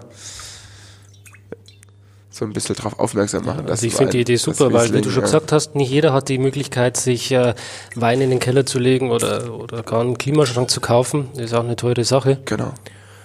Und äh, umso besser ist die Möglichkeit, dann, wenn man das direkt bei dir kaufen kann. Genau. Und ähm, was ist so der Preisunterschied, wenn du fragst? Also wir haben jetzt, das war auch ein, war auch ein, ein Ding, äh, über das wir uns Gedanken gemacht haben, weil ich möchte das auch erschwinglich behalten. Ich möchte jetzt nicht da dann sagen, ja, das ist jetzt eine Rarität. Ähm, ich möchte jetzt da dann, äh, keine Ahnung, möchte jetzt dafür unheimlich viel. Soll trotzdem auch noch ähm, für die Leute auch und ich, wir haben uns jetzt ausgemacht, pro Jahr ein Euro quasi Lagergebühr, wie auch immer. Sprich, den Wein wird es dann für 26, 27 Euro wird es den geben. Ähm, um eine gewisse Wertschätzung dem Wein schon zu geben, aber trotzdem, dass es noch erschwinglich auch ist. Und ähm, das wenn man jetzt da rein schon eine ganz andere das Welt. Ist, nee, es, ist, es ist ganz anders. Es ist ein Kandierte es ist Riesling, Honig. genau, ja. genau. Und ähm, in der Nase hat man schon so ganz, hat man schon die Unterschiede. Aber am Gaumen hat er noch so einen schönen Grip, er hat noch so einen schönen Zug, er hat noch Frische. Und bei mir ist auch wichtig, bei gereiften Weinen, gereifte Weine sollen nicht sättigend machen, sondern auch gereifte Weine sollen immer noch das Verlangen über, äh, übermitteln, ich möchte ein zweites Glas, ich möchte noch mal was, ich möchte äh, die Flasche am liebsten komplett leer trinken, auch bei gereiften Weinen. Es soll nicht sättigend sein, soll nicht ausladend sein, sondern soll auch immer noch eine Frische haben. Und das, finde ich, hat der. Und ähm, ich denke, damit können wir doch schon einigen Leuten auch sagen, und gerade wir probieren das jetzt an einem Sonntag äh, Mittag um 12 Uhr, ja, oder um, um 13 Uhr. ähm, wenn man das auch abends zu einem Essen und so, dann wirkt es ja auch nochmal ganz anders, gereifte Weine. Und ich denke, ähm, das macht äh, dann äh, macht dann schon unheimlich viel Spaß, um das einfach dann äh, mhm. ja also, wie, wie, du schon gesagt hast, das fängt jetzt an, Spaß zu machen. 2014, diese Primäraromatik hat sich jetzt in Tertiäraromen genau. umgewandelt. Es fängt jetzt an, äh, hat aber noch gigantisches Potenzial. Das schmeckt man einfach am Mund, weil die Frische noch da ist, weil die Säure da ist, die das Ganze unterstützt. Und äh, ja, mich würde noch interessieren, wie du deine Weine ausbaust. Ja, also wir, wie ich vorhin schon kurz ange, angesprochen habe, ich spreche immer von wir, weil für mich ist unser Weingut ist eine Familie Natürlich die Personen, die dahinter stecken, wirklich am Wein machen, bin in Zukunft ich, zurzeit Papa und ich. Ähm, aber trotzdem ist auch irgendwie immer die ganze Familie involviert bei allem. Ähm, deshalb spreche ich immer von wir oder ich, ähm, wir machen das immer, wir machen das relativ, ja, sehr, sehr ähm, traditionsbewusst. Ähm, die meiste Arbeit wird im, im Weinberg gemacht. Sprich, wir machen im Weinberg, versuchen wir alles Mögliche zu machen, um die Lagencharakteristik äh, wiederzuspiegeln, die, dass die Bären lang am Stock bleiben können, dass sie eine schöne Reife haben, dass sie einfach lang gesund bleiben. Für uns ist gesundes Lesegut unheimlich wichtig. Für uns ist Botrytis keine Option. Deshalb, wir lesen unsere kompletten Weinberge per Hand was für die Pfalz sehr ungewöhnlich ist mittlerweile, weil die, die, die, die, die Maschinen, die Vollender, alles wird immer, ja, wird viel, viel, ähm, ja, das wird ja alles immer besser und immer perfektioniert. Aber für uns ist es ganz, Handlese ist für uns Nonplusultra. Natürlich ist es das Schonste, aber für uns ist es auch, für unseren Weinstil, für uns ist es, da, da sehe ich auch noch mehr Potenzial bei uns. Das ist das, was wir auch dann an, an unserer Verkostung. Und mein großes Ziel ist es, noch präziser und noch feiner zu werden. Quasi genau ähm, dem entgegenwirken, wie es Klima sich entwickelt. Also es wird immer wärmer, die Weine werden ja dadurch immer breiter und, für, und ich möchte genau dagegen steuern. Ich möchte immer mehr, ah, ich möchte für mich, deswegen liebe ich auch Saar und Moselweine so, weil ich natürlich da ein halber Moselaner bin, ähm, aber diese Präzision, diese Finesse, diese Feinheit und das möchte ich im Pfälzerwein haben und dafür ist im Pfälzerwein, da darf keine Botrytis sein, meiner Meinung nach. Also 100% gesundes Lesegut. Das ist für uns ganz, ganz wichtig. Also da wird im Weinberg selektioniert. Es war auch lang, wir haben eine neue ähm, letzt, vor 2015 neue, komplett neue Traumannahme gebaut, haben wir lange überlegt, holen wir uns jetzt nochmal einen Sortiertisch oder nicht? Dann haben wir uns dagegen entschieden, nicht weil wir jetzt zu geizig gewesen wären oder so, sondern gesagt haben, wenn die Leute den Sortiertisch im Kältehaus stehen sehen morgens und dann zum äh, rausschneiden gehen, dann denken die sich, ach, wenn ich eine faule Beere da habe, die wird eh nochmal selektiert. Bei uns wird es wirklich im Weinberg direkt selektioniert. Und es ist witzig, seit, fünf, seit 31 Jahren ist unser polnischer Vorarbeiter bei uns und ist der einzigste Mann, also wir lesen in kleine 10 Kilo Eimer und die werden dann in so 300 Kilo Bütten reingeleert. In so relativ flache Bütten, dass die Trauben halt auch ziemlich ganz in den, äh, hier ankommen im Weingut. Und nur der leert die Eimer in die Bütten. Schon seit 31 Jahren. Und der hat dann auch nochmal das Auge, okay, er sieht, ah, der Eimer, da waren jetzt einige faule Beeren drin dann sagt der, weiß der genau, ah, der Eimer kommt jetzt, wenn, wenn da 20, 25 Lese, äh, Leser da sind, die die Trauben ernten, dann fragt er, wo ist der Eimer? Dann wissen die, okay, der ist von dem und dem. Dann sagt er dem, aufpassen, du hast jetzt paar faule Beeren oder du hattest jetzt, keine Ahnung, Botrytis in deinem Eimer. Pass auf, dass es nicht mehr passiert. Das ist uns ganz wichtig. Also gesundes Lesegut ist A und O für uns. 100% gesundes Lesegut. Und dann geht's los wird in, kommt dann an hier in diesen in die Bütten. Dann haben wir ähm, die wird es direkt auf die Presse geladen ähm, mit über über einen Trichter mit Drehkran. Das wird nichts gepumpt, nichts nichts irgendwie keine Ahnung, nichts durch eine Schnecke transportiert, sondern die auf direktem Wege, auf schonendstem Weg in die Presse über eine über eine Mühle. Entweder es wird gemahlen oder Ganztraubenpressung je nachdem, wie das Lesegut aussieht, das, wie, wie der Jahrgang ist, das machen wir ganz unabhängig. Auch mal Maischestandzeit, das machen wir ganz abhängig von einfach vom Wetter, von allem. Ähm, dann geht es in den Keller, also dann wird es gepresst, schon gepresst. Ähm, dann läuft es mit Falldruck in den Keller und dann wird es, ich erzähle es jetzt mal nur ganz kurz, dann wird es vorgeklärt über Sedimentation. Dann wird der das, ähm, das was ich der der klare Saft wird in den Gärtank äh, gelegt.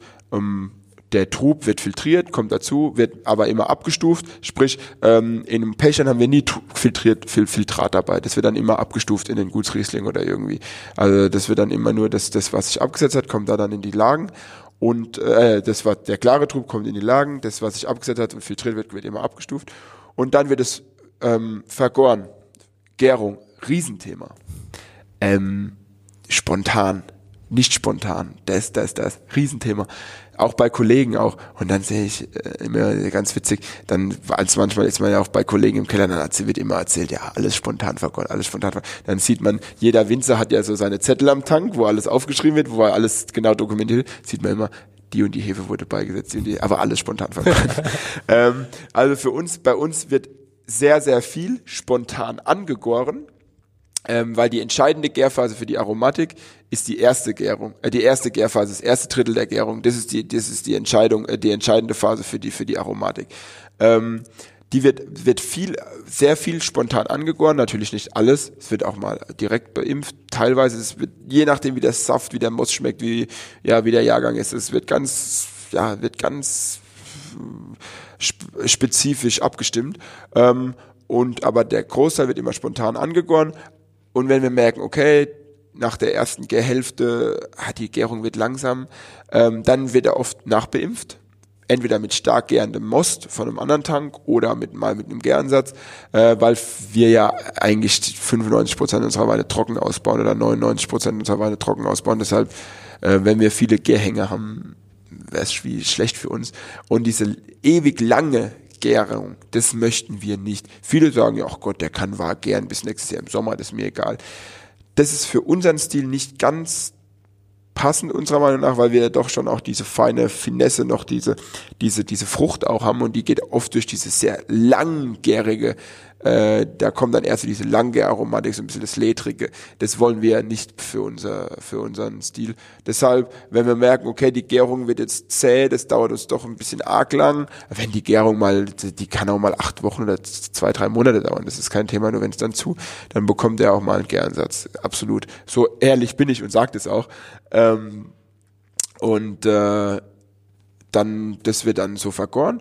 Dann wird der, wenn, es ist auch ganz unterschiedlich, alle sind, also die meisten Weine sind trocken, ob der dann mal zwei Gramm hat oder mal fünf Gramm oder mal null Gramm hat, das ist ja je nachdem, wie der Wein sich halt einfach, wie der Wein einfach Lust hat zu gären, sage ich mal. Aber irgendwann stoppen wir die Gärung dann auch und sagen, jetzt wird er kalt gemacht und irgendwann bekommt er dann auch äh, die, den, den Schwefel, dass er halt auch einfach die Frucht dann doch auch behält und nicht zu, ja, weil für uns ist ja die Rieslingfrucht schon auch sehr wichtig für unseren Stil. Und dann wird es, ähm, was jetzt zur Zeit ist, probiert. Ähm, dann wird es mit einem, mit einer Filtration, also mit einer Bewegung füllfertig gemacht und wird dann gefüllt. Also sprich, wir können unseren Wein abfüllen mit einer Filtration und dann nochmal eine Bewegung in die Flasche. Sprich, sehr, sehr schon, sehr traditionell. Ähm, wir machen im Keller wirklich, versuchen wir relativ wenig Einfluss da noch zu nehmen auf den Wein. Weil wir sagen, wir haben die Lagen, wir haben diese Art, diese Vielschichtigkeit, diese vielen verschiedenen Arten und äh, Lagenarten und die wollen wir auch beibehalten, die wollen wir zeigen und da wollen wir sie nicht verfälschen mit, ähm, mit, mit Einfluss im Keller. Genauso auch mit Holzeinsatz. Äh, wir haben Holzfässer. Wir haben auch letztes Jahr fünf neue Stückfässer bekommen von verschiedenen äh, Lieferanten. Unter anderem auch Österreich, sind wir wieder bei Österreich. ähm, und ähm, da sind wir äh, auch in Zukunft möchte ich damit arbeiten, aber immer nur mit gewissen prozentualen Anteilen. Also eigentlich nicht, dass wir jetzt unsere Weine viel wird ja jetzt mit Holz definiert, gerade im Spitzenbereich. Das wollen wir nicht. Also wir wollen nicht, dass jetzt unsere Top-Weine alle mit im Holz ausgebaut sind, deshalb teurer sind. Dem, zum Beispiel im Pechstein steht oft auch so ein bisschen Holz, dann bekommt er noch so ein bisschen dieses kräutrige Meer, so ein bisschen diese, diese Würze übers Holz, auch über gutes Holz. Ähm, ein Ungeheuer, der eher so ein bisschen, oft auch ein bisschen auf der fruchtigeren Seite ist, ähm, der, dem steht Holz eher nicht so, der wird dann eher im Edelstahl. Also das ist auch Gefühlssache. Ähm, aber dass ein Wein komplett im Holz ausgebaut wird, gibt's bei uns nicht. Das sind alles immer nur Verschnittpartner. Und ähm, mal 10%, mal 20%. Die Burgunder haben dann auch mal ein bisschen mehr. Für uns die Burgunder, klar ist Riesling ein Riesenthema, äh, das größte Thema, aber die Burgunder sind schon wichtig auch, so als Alternative. für den Riesling. Und ähm, aufgrund der wenigeren Säure für viele halt einfach etwas ja, bekömmlicher, auch wenn man das nicht, nicht sagen darf offiziell. Ähm, aber ja, da Holz immer dabei oder oft dabei, aber nie zu 100 Prozent. Immer nur so ein bisschen als so ein Touch geben oder wie auch immer. Ähm, und dann, ja, wird's abgefüllt. Nach der Abfüllung versuchen wir die Weine nochmal ja, acht Wochen in der Flasche liegen zu lassen, klappt im seltensten Fall, um ehrlich zu sein, weil die Leute dann oft doch das Verlangen haben. Weil wir das immer das Problem haben, an Weihnachten sind wir doch meistens ziemlich ausverkauft. Gerade im ersten Lagenbereich, was so unseren, unser Kern ist im Weingut. Ähm, unser wichtigstes, ja, unser wichtigster Bereich vielleicht. Ähm, und dann äh, wollen wir halt warten, ja, so ein bisschen März, April, so, da kommen die dann wieder. Ähm, und wenn wir dann zu lang warten, dann haben die Leute halt einfach drei, vier Monate auch die Händler, die, die, die Gastronomie, so lange können die oft gar nicht warten. Ähm, aber es wäre gut, einen Wein nach der Füllung schon so vier bis acht Wochen einfach mal nochmal in der Flasche zu lassen, weil die, wir, ich nenne das füllkrank, die sind dann einfach durcheinander, die sind einfach so ein bisschen wir, die sind so, äh, passt schon ein bisschen prickelnd, musierend, ähm, und wenn die dann mal, da machen vier oder acht Wochen schon einiges aus, das tut den Wein schon sehr gut nach der Füllung. Ähm, ja, aber um ehrlich zu sein, klappt's in den wenigsten Fällen weil es immer so ein Ding, man muss ja auch bei allem, was man macht, auch ein bisschen betriebswirtschaftlich denken. Und irgendwann sollte man auch wieder verkaufen. Macht sie auch ähm, Trockenbeeren auslesen oder einen Eiswein? Ähm, ja, machen wir. Ähm, Eiswein ist so ein Thema. Wir sind, ähm, wir exportieren auch mittlerweile relativ viel. Das mache ich jetzt, das forciere ich auch so ein bisschen. Jetzt gerade der chinesische Markt sehe ich als sehr ähm, Zukunft, ja, trächtigen und mit sehr viel Potenzial für die Zukunft. Äh, bin ich mal gespannt. Äh, aber das, und die fragen immer nach Eiswein, Eiswein, weil das ist halt, das, die kennen das, Eiswein, Eiswein, die wollen immer Eiswein. Dann sage ich, Eiswein ist bei uns mit, äh, äh, im Anfang September lese, ist Eiswein schwierig, weil, ähm, Früher wurde, im, ich versuche es immer so zu erklären, früher wurde Mitte Oktober bis im November noch geerntet und dann mussten die Trauben vielleicht noch vier bis sechs, manchmal acht Wochen noch hängen und dann konnte man Eiswein lesen. Heute ist es, wenn es überhaupt mal so kalt wird, wird es oft im Januar, Februar so kalt. Jetzt letzte Nacht war es ja relativ kalt oder aber auch nie so kalt. Ja. Für mich sollte es dann schon ein paar Nächte am Stück mal minus sieben Grad sein, um richtigen Eiswein. Wir haben 2000 letzten Eiswein gemacht.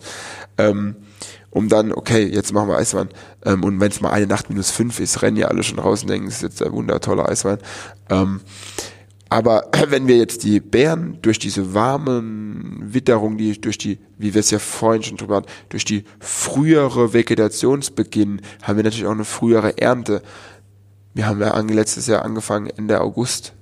So, jetzt haben wir Mitte September die perfekte Reife der Beeren und dann sollen die noch bis zum Februar überleben, das Stielgerüst. Das ist, und es wirkt dann schon oft mürbe, weil es einfach warm ist über den Sommer. Die sind einfach wie ausgezehrt, die Stielgerüste. Und dann sage ich, hm, das, die darf die noch mal vier Monate halten. Das kann ich mir beim besten Willen nicht vorstellen. Ja, man sieht auch, was jetzt noch hängt. Das meiste davon ist einfach schwarz. Und es wird dann auch meiner Meinung nach kein schöner Eiswein. Ähm, deshalb Trockenbeerauslese und so bin ich ein großer Fan von. Ähm, wir versuchen das auch, Papa und ich. Ähm, da wird uns dann auch oft gesagt, ja, ja macht er, weil hier Hallo Moselaner seid, müsst ihr auch Süßweine machen oder wie? Ähm, weil natürlich die Mosel der, der Vorreiter ist für Süßweine. Ähm, aber wir versuchen das trotzdem, wir haben zum Beispiel 2018 wird es eine ungeheuer Auslese geben. Ähm, die haben wir demnächst probiert, die war phänomenal. Das hat so eine schöne Frische. Wir haben, wir waren selbst überrascht, weil wir gedacht haben, boah, 18er Auslese, die Säure ist, bei Süßwein ist die Säure halt A, ist A und O. Auch bei Süßwein, Auslese, TBA oder wie auch immer, gut, TBA ist was ganz Spezielles, aber Auslese, Spätlese, die sind zwar süß, aber für mich ist da immer noch auch wichtig, wie bei, das gleiche wie bei gereiften Wein, die sind zwar süß, aber sollen trotzdem nicht sättigend sein, sollen trotzdem noch Spaß machen, animieren fürs zweite Glas. Und äh, das kann halt die Mosel oder die Saar wie kein anderer, sage ich mal. Und wir versuchen das aber auch. Und wir haben dann zum Beispiel letztes Jahr äh, haben wir Kavi, klassischen Kavi, kennt ihr das? Kavi so 8, 9 Volumenprozent Alkohol, 40 Gramm Restzucker, so richtig so schöne Limonade. Ähm, und wir sind Riesenfans davon. Das ist so die Reparaturweine. Wenn wir, ähm, wenn wir teilweise Après-Ski, weil alle Skifahrer, Winzer sind viele Skifahrer, was toll ist, weil ich auch ein begeisterter Skifahrer bin. Äh, für mich ist Skifahren sogar, war die letzten 15 Jahre ein sehr großes Thema.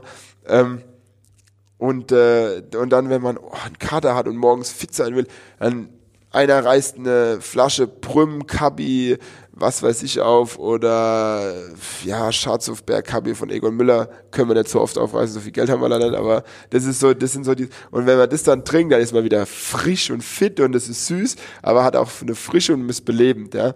Und das ist auch ganz wichtig. Und dann, wir lieben alle Kabi, dann haben wir gesagt, okay, wir sind jetzt alle fertig in Geisenheim, wir machen jetzt alle einen Kabi. Pfälzer Kabi haben wir.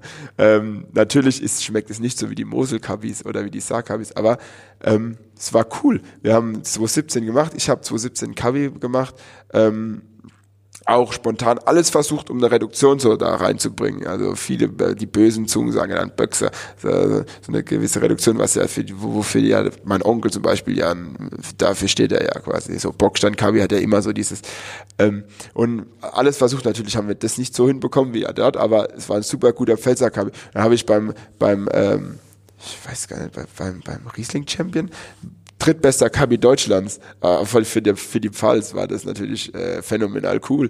Äh, viele, viele Moselaner und so hinter einem gelassen, das war natürlich mega, hat mich mega gefreut, äh, weil das ja quasi unser, Pro mein persönliches Projekt so ein bisschen war. Also wir versuchen das wirklich Süßweine zu machen, Kabi, Spätlese, Trockenweinauslese und versuchen aber immer das, haben immer das Anstreben, so vom Grundstil Richtung Mosel, Saar zu gehen, also trotzdem erfrischend, weil viele, ja, Pfälzer Süßweine sind halt, oder generell von den Wehrmachenregionen sind halt oft träge, die machen satt, ein schöner Dessertwein, aber ja, trinkt mal so ein bisschen, ja, dass man was dabei hat, aber für mich soll auch ein Süßwein eine, trinkanimierend sein, Trinkfreude machen und auch äh, einfach auf Lust auf ein zweites Glas. Und das ist, ähm, haben wir sogar meiner Meinung nach, also es ist noch nicht abgefüllt, es liegt noch auf der Vollhefe. Ähm, 2018, glaube ich, haben wir das mit einem ungeheuer Auslese auch sogar hinbekommen, wo sehr, was sehr schwierig ist, äh, war, weil natürlich 2018 schon eher der reife Jahrgang war und ähm, aber das haben wir, glaube ich, doch, das macht Spaß und da freue ich mich auch drauf. Aber wir haben da nicht so den riesen Markt dafür. Für uns sind die entscheidenden Dinge die, die trockenen Weine. Äh, aber trotzdem, weil es uns so viel Spaß macht, machen wir es. Wenn es sich ergibt, wenn es passt, machen wir das. Und 2018 wird es eine äh, ungeheuer Auslese geben. Es wäre sogar möglich eine BA gewesen oder sogar eine TBA, aber für mich ist eine gute Auslese mit schöner Säure, mit schönem Zug oft sogar für mich persönlich trinke ich lieber als eine TBA, weil eine TBA ist ja dann schon sehr dicht, sehr, boah, schon sehr packend und sehr fordernd. 2015 haben wir die letzte, eine ungeheuer TBA gemacht. Phänomenal, macht richtig viel Spaß. Können wir auch die nächsten 15 Jahre dran verkaufen. Weil, ähm, wie gesagt, wir haben da keinen großen Markt, kostet auch 100 Euro die Flasche natürlich. Das ist ja schon auch dann was Spezielles.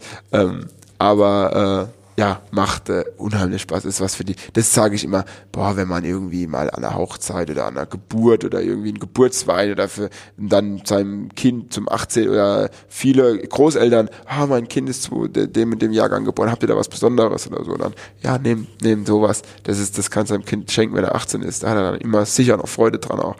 Und ähm, Weine für die Ewigkeit. Genau. Ja, Weine für die Ewigkeit und für besondere Anlässe einfach. So sollen auch die trockenen sein, die großen trockenen Weine, aber halt auch die süß, vor allem so eine TBA ist dann halt da so was ganz Spezielles dafür. Also Süßweine versuchen wir schon auch. Ähm, immer, da schauen wir immer hoch äh, auf die auf die Mosel und versuchen diesen Stil da im Süßweinbereich irgendwie diese Frische auch reinzubekommen, auch wenn es bei uns um einiges wärmer ist. Mhm. Ähm, ja. Ein Thema, das äh, in der Weinwelt auch immer spannender wird, ähm, sind Schaumweine. Schaumweine, ja. Insbesondere ähm, Winzersekt. Macht sie da auch was in der Richtung? Ja, machen wir. Wir machen ähm, schon immer unseren klassischen Riesling-Sekt. Komplett anders wie jeder Champagner. Fruchtig, packende Säure, ähm, schlank, frisch, ja. Ähm, das ist so unser Riesling-Sekt, unser Riesling, typischer Winzer, deutscher Winzersekt, wie er oft verstanden wird. Dann machen wir einen Chardonnay-Sekt, der Blanc de Blanc, der dann eher so ein bisschen, doch schon ein bisschen dieses Brioche, dieses längere Hefelager, so ein bisschen dieses, dieses saftigere Art, so ein bisschen dieses cremige hat. Wie lange ähm, bleibt das auf der Hefe? Ähm, der, der Chardonnay-Sekt bleibt mindestens 24 Monate. Ähm, je nachdem, wir, wir degustieren immer chargenweise, ähm, um dann auch einfach, da sind wir jetzt auch gerade so ein bisschen am Versuchen, ähm, was ist zu lange, was ist was ist vielleicht zu kurz. Wir haben jetzt auch schon das nächste, was wir jetzt mal machen, ist dann aus dem 215er, der wird jetzt dann 36. Schauen wir mal, wie das dann wird. Ähm, mal gespannt, also da sind wir gerade auch so ein bisschen am Versuchen. Jetzt äh, für aus 2 den 217er Trauben haben wir noch für, für Spätburgunder, für ein Blanc de Noir Sekt wollen wir machen, so ein bisschen dann, um da noch ein bisschen die, die Spitze rauszukitzeln. Natürlich, wir bleiben, wie gesagt, auf unseren Stärken, äh, die Rieslinge, Weiß- und Grauburgunder ist auch ein Thema mittlerweile bei uns, um ganz ehrlich zu sein. Ähm, rein so verkaufstechnisch, aber wir versuchen uns weiterhin äh, auf unsere Stärken zu besinnen, das sind die Rieslinge und im Stillweinbereich, aber so Sekt, so machen wir schon auch. Ähm, wir, wir, wir sind jetzt nicht diejenigen, die sich damit ähm, profilieren oder damit an die, an die, an den Vordergrund gehen. Für uns, wenn über uns gesprochen wird, wird doch meistens noch über Riesling gesprochen. Ähm, aber Sekt, absolut ein Thema. Im, ich finde auch, macht auch Spaß und die Leute viele Leute verstehen auch so mittlerweile, es gibt viele gute deutsche Sekte für weitaus ein bisschen weniger Geld als Champagner, die doch vielleicht so gut sind oder sogar besser teilweise sind, weil da haben wir doch schon sehr, sehr stark aufgeholt, würde ich, würde ich jetzt mal sagen, ohne jetzt da irgendwie ähm, selbstverliebt klingen zu wollen, aber ich glaube, da sind wir schon auf einem guten Weg. Ähm, und das begreifen auch, glaube ich, so die End, die, die Kunden und dadurch wird die Nachfrage auch immer größer und äh, ist ein Thema, absolut. Absolut. Ja, Für die Zukunft auch. Auch, auch, ich sag mal, auch die Gastronomie, die, der, der Handel fragt schon auch öfter. Wir haben das jetzt auch die letzten zwei Jahre gemerkt, wir hatten immer so eine, so eine, so eine, so eine fixe Zahl an, an Sekt Jetzt haben wir doch auch mehr äh, zum Versekten lassen die letzten zwei, drei Jahre, weil wir merken, ah, die, die Zahl wird größer, obwohl wir es gar nicht so bewerben, also wir bewerben es wirklich nicht. Äh, wir bewerben, bewerben unsere Rieslinge, damit machen wir uns bekannt. Ähm, aber und ja, der Sekt wird trotzdem die Nachfrage größer. Mhm. Und was gut ist, also ich mag unseren Sekt, ich mag vor allem, also auf der einen Seite unseren ganz klassischen, traditionellen Winzer-Sekt, Riesling-Sekt, diese fruchtige Variante und dann halt auch so ein bisschen dieses die anderen dann mit diesem längeren Hefelager, mit das bisschen cremiger, brioche wirkende, so ein bisschen mehr in die Champagner-Richtung gehende, mag ich auch sehr gern, ähm, je nach Anlass. Ähm, und äh, ja, ich denke, da ist auf jeden Fall für die Zukunft ähm, sind da eine, einige Möglichkeiten da, ja. Absolut. Ja. Gut, weintechnisch sind wir durch. Wir können gern, ich habe jetzt von einem Kabi gesprochen, wir könnten den ja mal vielleicht probieren? Gerne. So. Ja, für so einen Kabi bin ich natürlich immer zu haben, besonders kurz vor der, äh, vor der Fahrt mhm. zurück nach Bayern. Das schadet gar nichts, wenn man da nochmal frisch wird. Genau, das denke ich auch. Das ist auf jeden Fall für mich auch äh, nach so einer, wenn jetzt so quasi dem so ein bisschen dem Kader entgegenwirkend, so ein bisschen so ein Kabi. Das ist jetzt unser altes Etikett, sage ich jetzt mal noch. Das ist jetzt noch für den Export bestehend so. Mhm. Ähm, Kabi ist für uns ein wichtiges Thema ähm, für USA auch.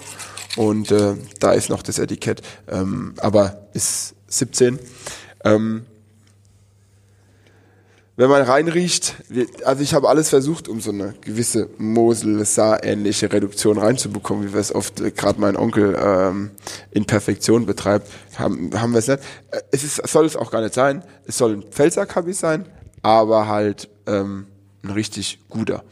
Und ähm, hat 40 Gramm Restzucker, hat 9,5 Alkohol, also so ein schlanker, leichter, ähm, hat über, also 9 Promille Säure, also schon eine schöne Säure. Und äh, ist ein, ja, ist ein Mund voll Wein, hat man ewig am Gaumen und es ist trotzdem frisch. Und der Mund äh, wird wässrig.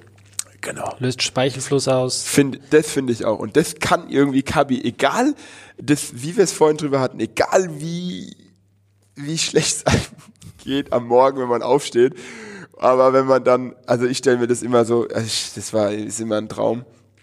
Man sitzt da am Frühstückstisch irgendwo, hat ähm, bisschen einen dicken Schädel, sieht vor allem die Sonne, wie wir es jetzt gerade haben, und dann eine perfekt planierte Skipiste oder im besten Fall Powder, mhm. Tiefschnee.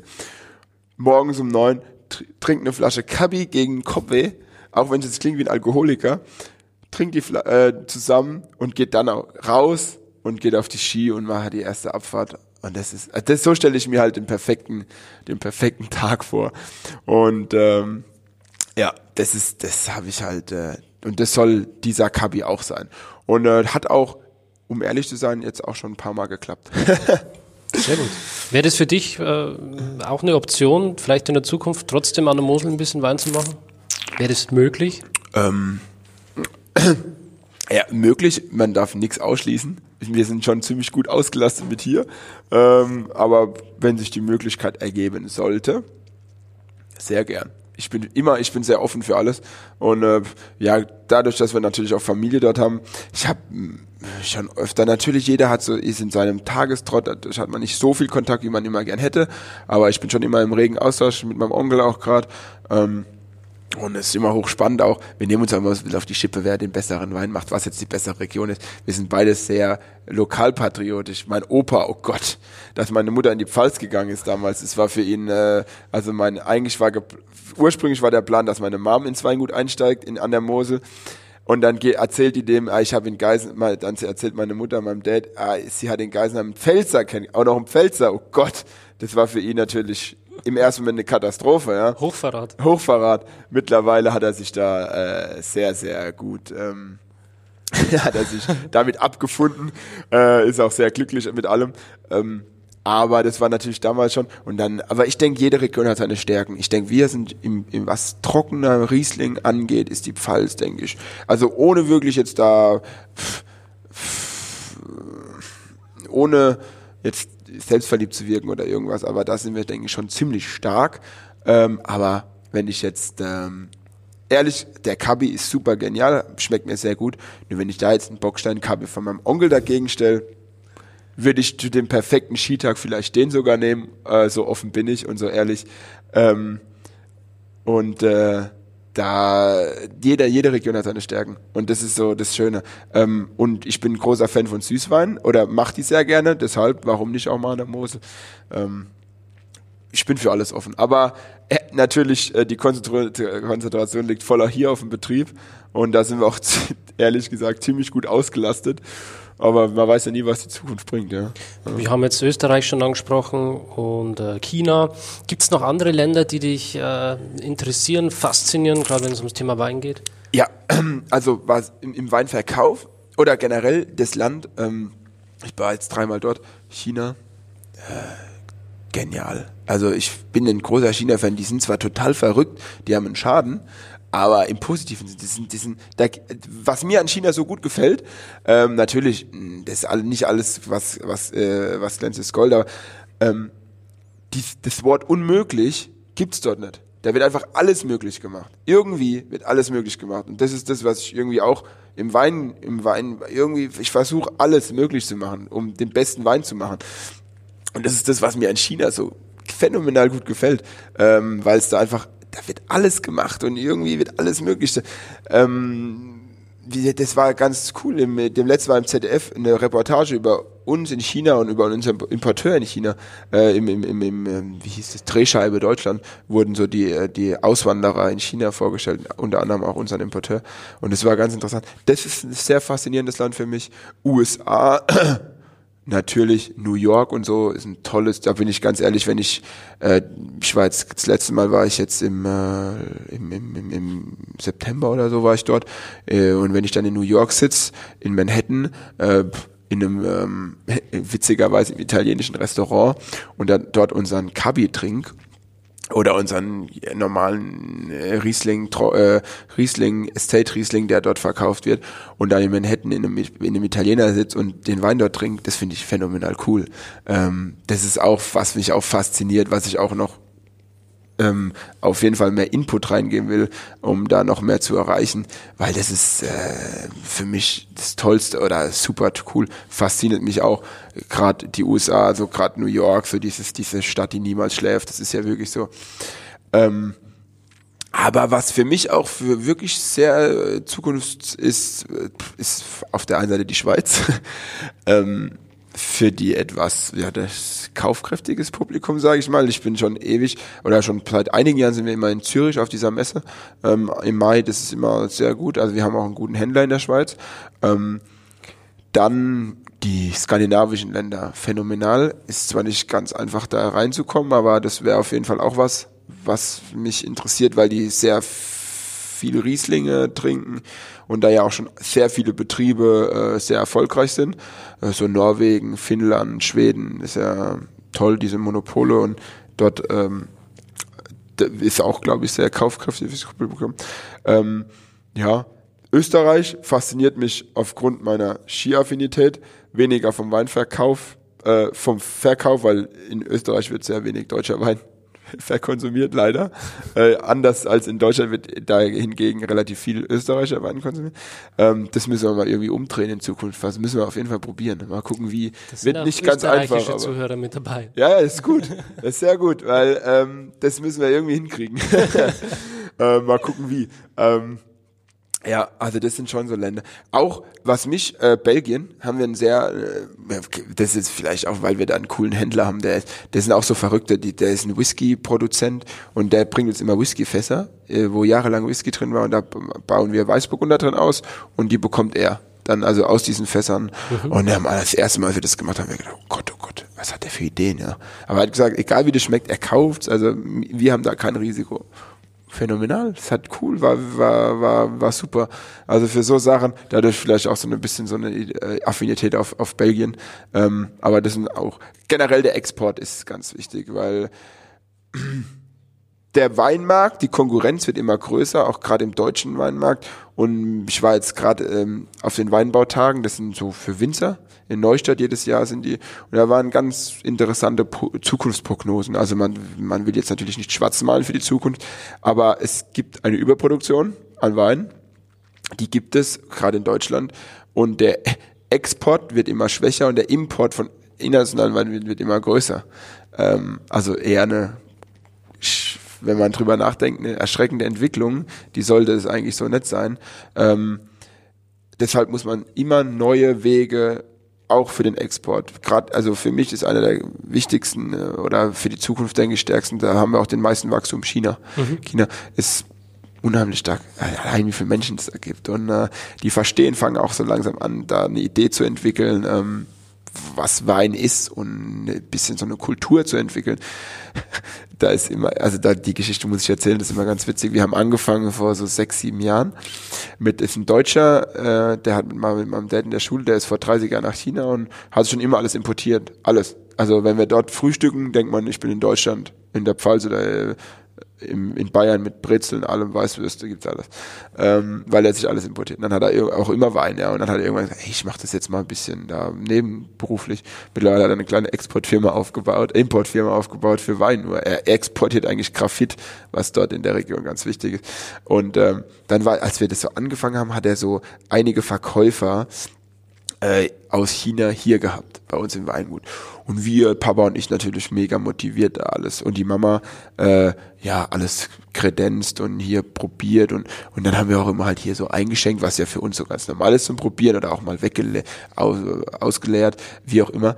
Ähm, und dann die schmunzeln so die ganze Zeit, die, die, lächeln, die lachen so die ganze Zeit. Und dann denken wir immer, machen die sich über uns lustig oder was ist denn los? Und ähm, dann hatte Fritz, das ist unser Importeur, Importeur gesagt, alles super, was ihr hier macht, das ist ganz toll. Jetzt würden die euch gerne mal zeigen, wie sie Wein trinken. Ja, dann haben die uns das erklärt. Er war der Übersetzer, das fließend Chinesisch, haben sie uns erstmal so die Gläser gezeigt, aus denen die damals getrunken haben. Das waren so 01er Gläser oder so, ja, wie man sie früher von früher noch kennt, diese Senfgläser oder so. Ähm, voll gemacht, bis oben hin.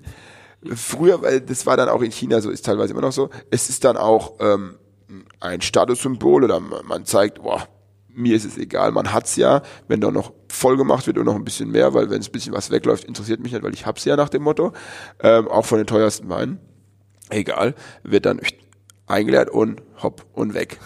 Vollgas. Bis rückwärts umgefallen wird und dann geht's nach Haus. Also das hat ja mit Weinkultur, mit Weingenuss gar nichts zu tun gehabt.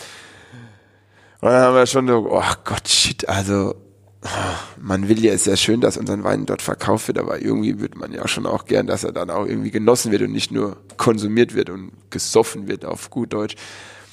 Und ähm, dann, äh, als ich das erste Mal dort war vor drei Jahren, äh, war ich teilweise schon noch so ein bisschen, habe ich das schon auch noch immer so ein bisschen gemerkt, so hm, die Weinkultur, ja. Aber von Jahr zu Jahr wird's besser und das, das lässt mich doch wirklich positiv stimmen. Auch die, die, ja, die Idee über Wein, die Interesse auch an Wein. Früher wurde, also damals wurde halt nur getrunken, ja, dass halt hier, dass sie betrunken sind und dass es dann heimgehen können. Aber jetzt wird auch Interesse. Ich hatte wirklich ein super tolles, ähm, da waren wir in Qingdao, da ist unser sitzt unser Importeur und da hatte ich eine, da war eine Messe, die erste Weinmesse dort ähm, das ist eine Provinzstadt mit acht Millionen Einwohnern in China, also auch riesig, aber für dort eine Provinzstadt.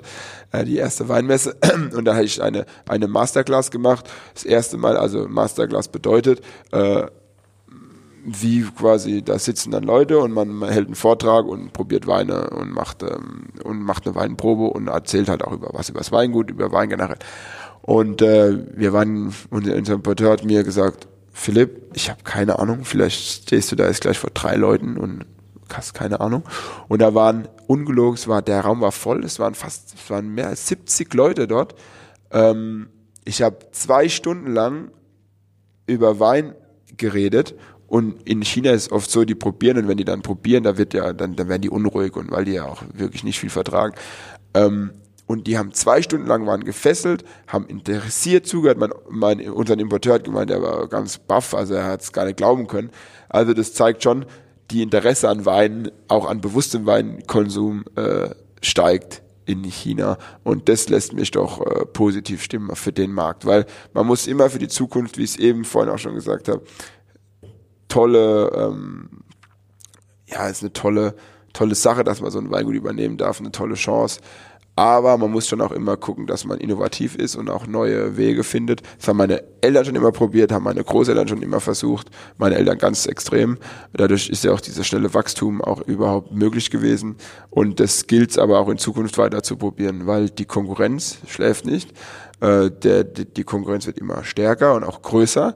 Und äh, der Weinkonsum wird nicht unbedingt höher und der Weinbedarf auch nicht, eher bisschen rückläufig. Und da muss man dann schauen, dass man sich irgendwie da ja, in, in gewisser Weise her, herabhebt oder halt innovativ bleibt, um da immer noch erfolgreich zu sein. Mhm. Und da sind so die, auch in gewisser Weise der Export schon auch wichtig.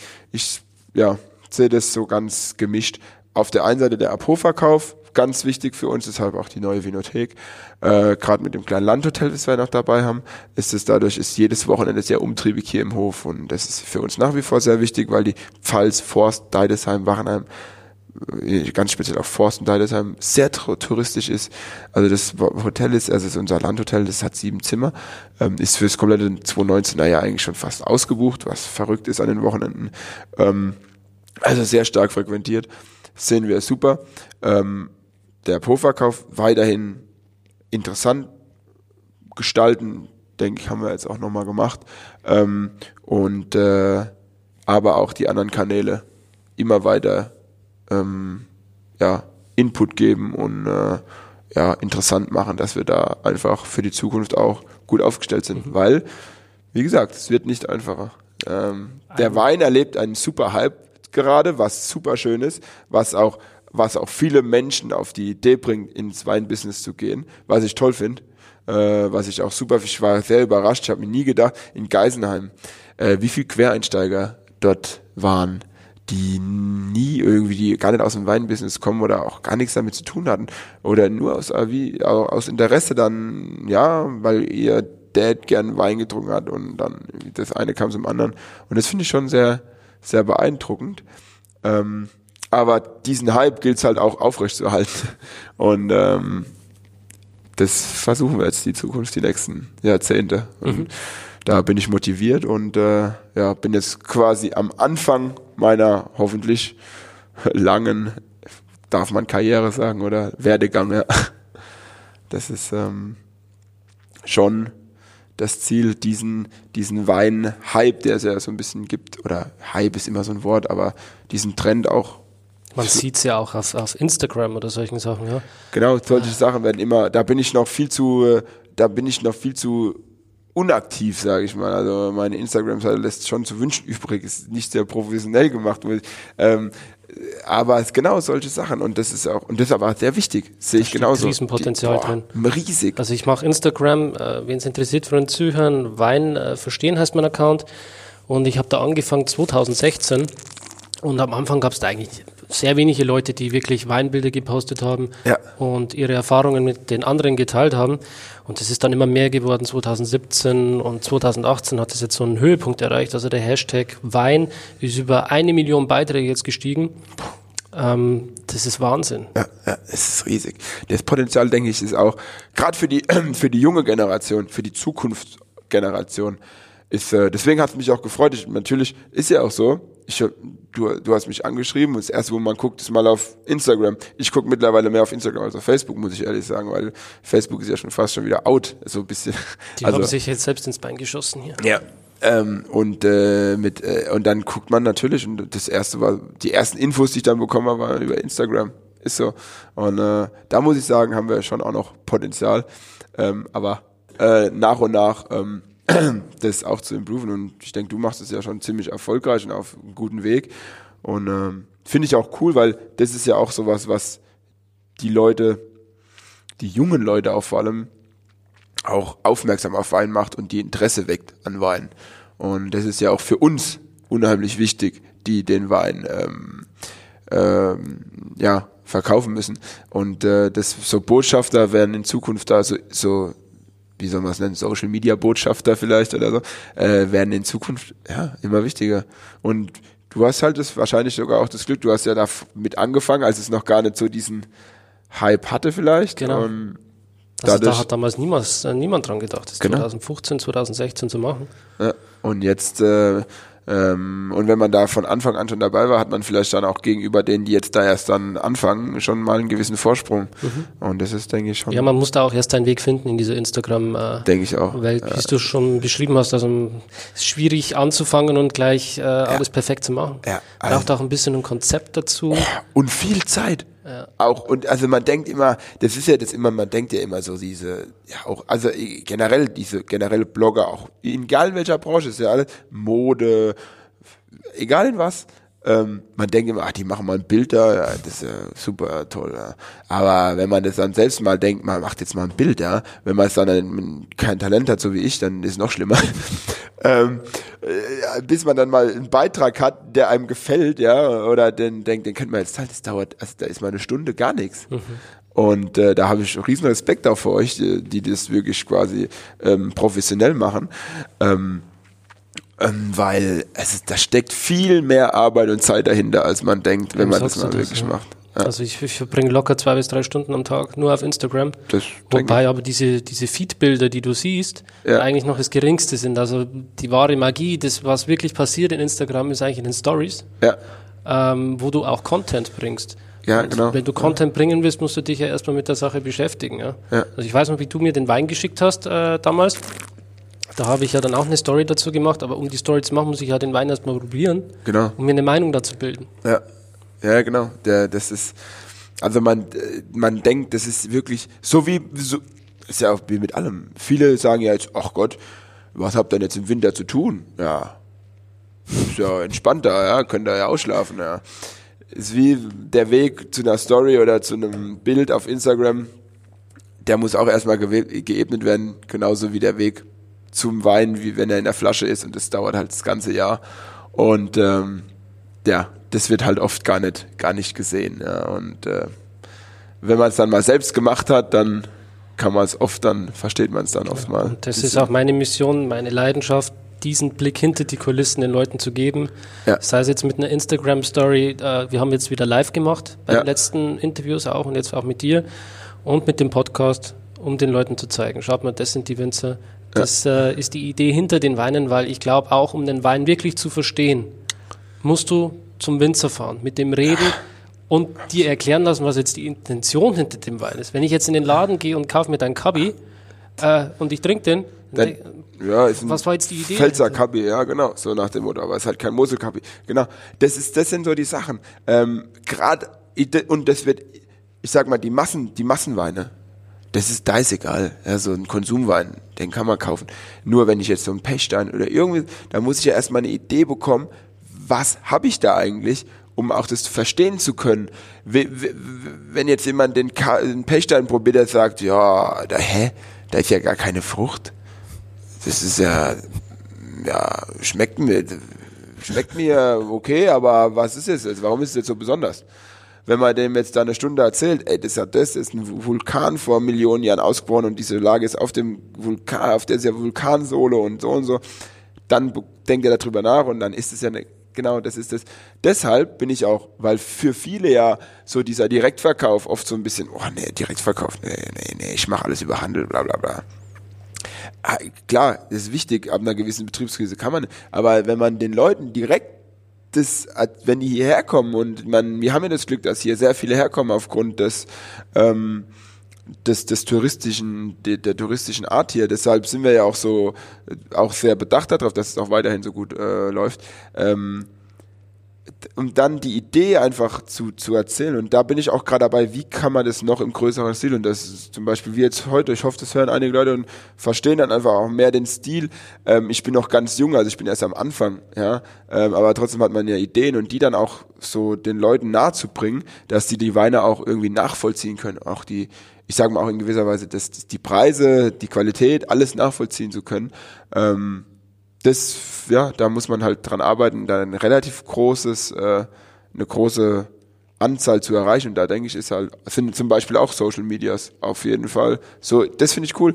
In dem Sinne, wie du das jetzt auch machst. Deswegen hat es mich auch gefreut, dass du auf mich auch zugekommen bist, ähm, weil man hat eine Idee im Kopf, man muss sie auch irgendwie nach außen tragen können. Das ist auf jeden Fall eine, gute Zukunft. Ich hoffe, dass wir uns auch noch öfter sehen und irgendwann mal in fünf Jahren vielleicht das, keine Ahnung, oder noch früher mal nochmal machen und dann mal sagen können, wie weit bist du jetzt mit deiner Idee schon gekommen oder so mal. Sehr gerne. Ähm, und ich bin schon weiter im Betrieb drin und jeder hat so seine, so seine, seine Ideen und ja, ich, ich würde das Ganze ja gerne noch intensiver betreiben, weißt du? Ja. Aber ich denke, ich denke, das kann schon funktionieren in dem Stil, weil es ist ja interessant. Es ist wirklich, ich, ich habe wirklich, ähm, ich mache viel Sport ähm, und war jetzt gerade wieder in zwei Stunden auf dem auf dem auf dem Spinning Fahrrad gesessen, habe einen Podcast von mal vom vom Roman Niewoniczanski angehört und vom Nick ähm, und vom Martin äh, und es war da die zwei Stunden, die gingen so schnell, da war, war habe ich noch nie Cardio-Training gemacht gefühlt. Äh, das war wirklich interessant, weil man das dann einfach auch mal verfolgen kann. Auch selbst als wenn man natürlich weiß, was die so Ideen haben, man kennt die ja und mein, vor allem mein Onkel, ja. Aber wenn man das dann einfach auch nochmal so hört und ähm, wirklich war sehr kurzweilig und hat Spaß gemacht. Selbst auch mir, äh, auch äh, wenn ich aus dieser Szene komme. Und dann hoffe ich, dass es gerade denen, die da eher nicht so in diesem Thema sind, eher weniger Ahnung von haben, dass das für die noch spannender ist. Mhm. Denke ich schon, also ist cool. Ich finde es auch schön. Vor allem das Schöne an so dem Podcast ist ja, Du kannst ihn, wenn du ihn anhörst, jederzeit anhalten. Genau. Hm, das habe ich jetzt vielleicht nicht verstanden. Spul nochmal zurück, höre ich mir nochmal an. Das habe ich auch gemacht, ja. Oder du warst auf einer tollen Weinpräsentation, vielleicht hat dich jetzt jemand live gesehen und äh, hat sich das alles angehört einen Abend, aber vielleicht viel getrunken, hat Sachen wieder vergessen. dann kommt ja mal so vor, ne? Kann genau. ja mal passieren. Und dann hat er halt den Podcast und kann sich alles nochmal in Ruhe anhören, nüchtern. Ja. ja. Genau, das, und das ist, das ist super, ja. Auf Spotify, zack, ich habe es jetzt auf Spotify gehört, äh, angehalten, konnte nicht mehr. Genau. Muss fast vom Fahrrad gefallen, da musste ich mal kurz anhalten quasi. ähm, ja, und äh, das ist, äh, das ist, das ist richtig gute, coole Idee, weil es ja, also in, in dem Sinne, klar, Weinblogger und so gibt's viele, aber so in dieser Art mit diesem Podcast, auch dass sie direkt zum Winzer und so, ähm, Habe ich davor jetzt auch noch nie so gesehen, dass es es so gibt, sage ich mal. Für sehr viel Potenzial. Bei uns ist es jetzt halt klar so, ich bin jetzt quasi im Betrieb. Ich bin in einer ganz, ich finde meine Situation gerade sehr cool. Ähm, ich bin voll im Betrieb, habe genauso wie Mama und Papa volle Entscheidungsgewalt, bin aber noch nicht, also das geht jetzt gerade so los mit, mit Übergabe und so, aber bin quasi, bin noch nicht so, die habe noch nicht diese, diese letzte Verantwortung. Die haben immer noch meine, meine Eltern. Und äh, das ist das, das ist so quasi so noch diese Narrenfreiheit, die man so ein bisschen hat. Und das ist auch, finde ich, auch gut mit 25. Ist schon, wenn man jetzt, ich meine, die, die, da hat man ja auch Verantwortung für, wenn ich, wenn ihr jetzt einige mit, also mit für unsere ganzen Mitarbeiter und alles, die Verantwortung, die letzte mit 25 brauche ich jetzt auch noch nicht ganz so, muss ich ehrlich sagen. Und da wächst man ja auch gern so langsam rein. Und ähm, ja, das ist auch so ein, ja, so ein wachsendes, äh, so ein reinwachsendes Ding und genauso ist es auch mit diesen, mit Social Media und so, dass wir auch gerade so ein bisschen am, meine Eltern und so, die sind da außen vor, ja. Und ich bin da jetzt halt quasi so nach und nach am, am, am, am, am reingehen und genauso auch mit diesen Social Media Sachen am, am entwickeln und äh, auf, am aufmerksam machen. Und ähm, das denke ich ist aber für die Zukunft auf jeden Fall äh, ganz wichtig. Mhm. Und äh, ja, Deswegen ein schöner Prozess. Am besten, ich sage immer, die besten Übergaben sind so, die man kaum merkt. Ähm, weil das ist meine Idee, weil ich bin jetzt nicht so derjenige, dafür sind wir auch quasi zu erfolgreich und ähm, aber nicht so derjenige, oh, ich komme jetzt, mache alles anders, ich reiß alles an mich und so und so. Also, da bin ich erstens zu arg Familienmensch und zweitens, äh, ja, ist es auch bei uns im Fall. Es gibt einige, die das so machen, führt oft nicht zum besten Resultat, sondern so ein fließender Übergang. Und äh, ja, da genauso wie mit diesen, ja, und dann auch fließender Übergang mit dem Namen in Verbindung, also mit Lukashof, dass der Philipp dann immer mehr der Name ist, auch und dann dadurch auch in den Social Medias immer mehr ich dann auch im Vordergrund stehe. Und äh, ja, aber nicht so erst jetzt brechen, zack, und jetzt nee, bin ich da. Und, genau, so sehe ich das auch. ähm, gibt auch einige andere Meinungen, aber muss ja jeder auch für sich selbst wissen. Und äh, ja. Wird spannend auf jeden Fall. ist immer, die Zukunft ist immer, ist immer spannend. Allein das Jahr 2019 stehen jetzt schon wieder so viele Sachen an und so viele Dinge, die man so vor, ja, in die Zukunft blickt und denkt, boah, wie kann das werden, wie wird das? Und ja, also bleibt immer spannend. Bin auf jeden Fall auch sehr gespannt. Ein ähm, junger, motivierter Mann hier, tatenkräftig und äh, voller Engagement. Doch, denke ich auch. Ja, da freue ich mich auch, das die nächsten Jahre mitzubegleiten, zu verfolgen. Hoffe ich, dass wir das dann zusammen auch in Zukunft noch so ein bisschen im Kontakt bleiben und so, absolut. Auf jeden Fall. Ja. Und äh, ja, wir haben jetzt fast die Zwei-Stunden-Marke wieder geknackt. Aber vielleicht für die, die jetzt noch dran sind, äh, mir hat es auf jeden Fall einen Riesenspaß gemacht. Ja, mir auch. War super interessant, hat Spaß gemacht und ähm, gerne wieder. Gerne auch. Ja. Tschüss. Ciao. Schön, dass du dabei warst. Wenn dir dieser Podcast gefallen hat, dann bewerte mich auf iTunes. Wenn du Fragen hast oder mehr Informationen zum Thema Wein suchst, dann schau auf meiner Website wein-verstehen.de vorbei. Bis zum nächsten Mal.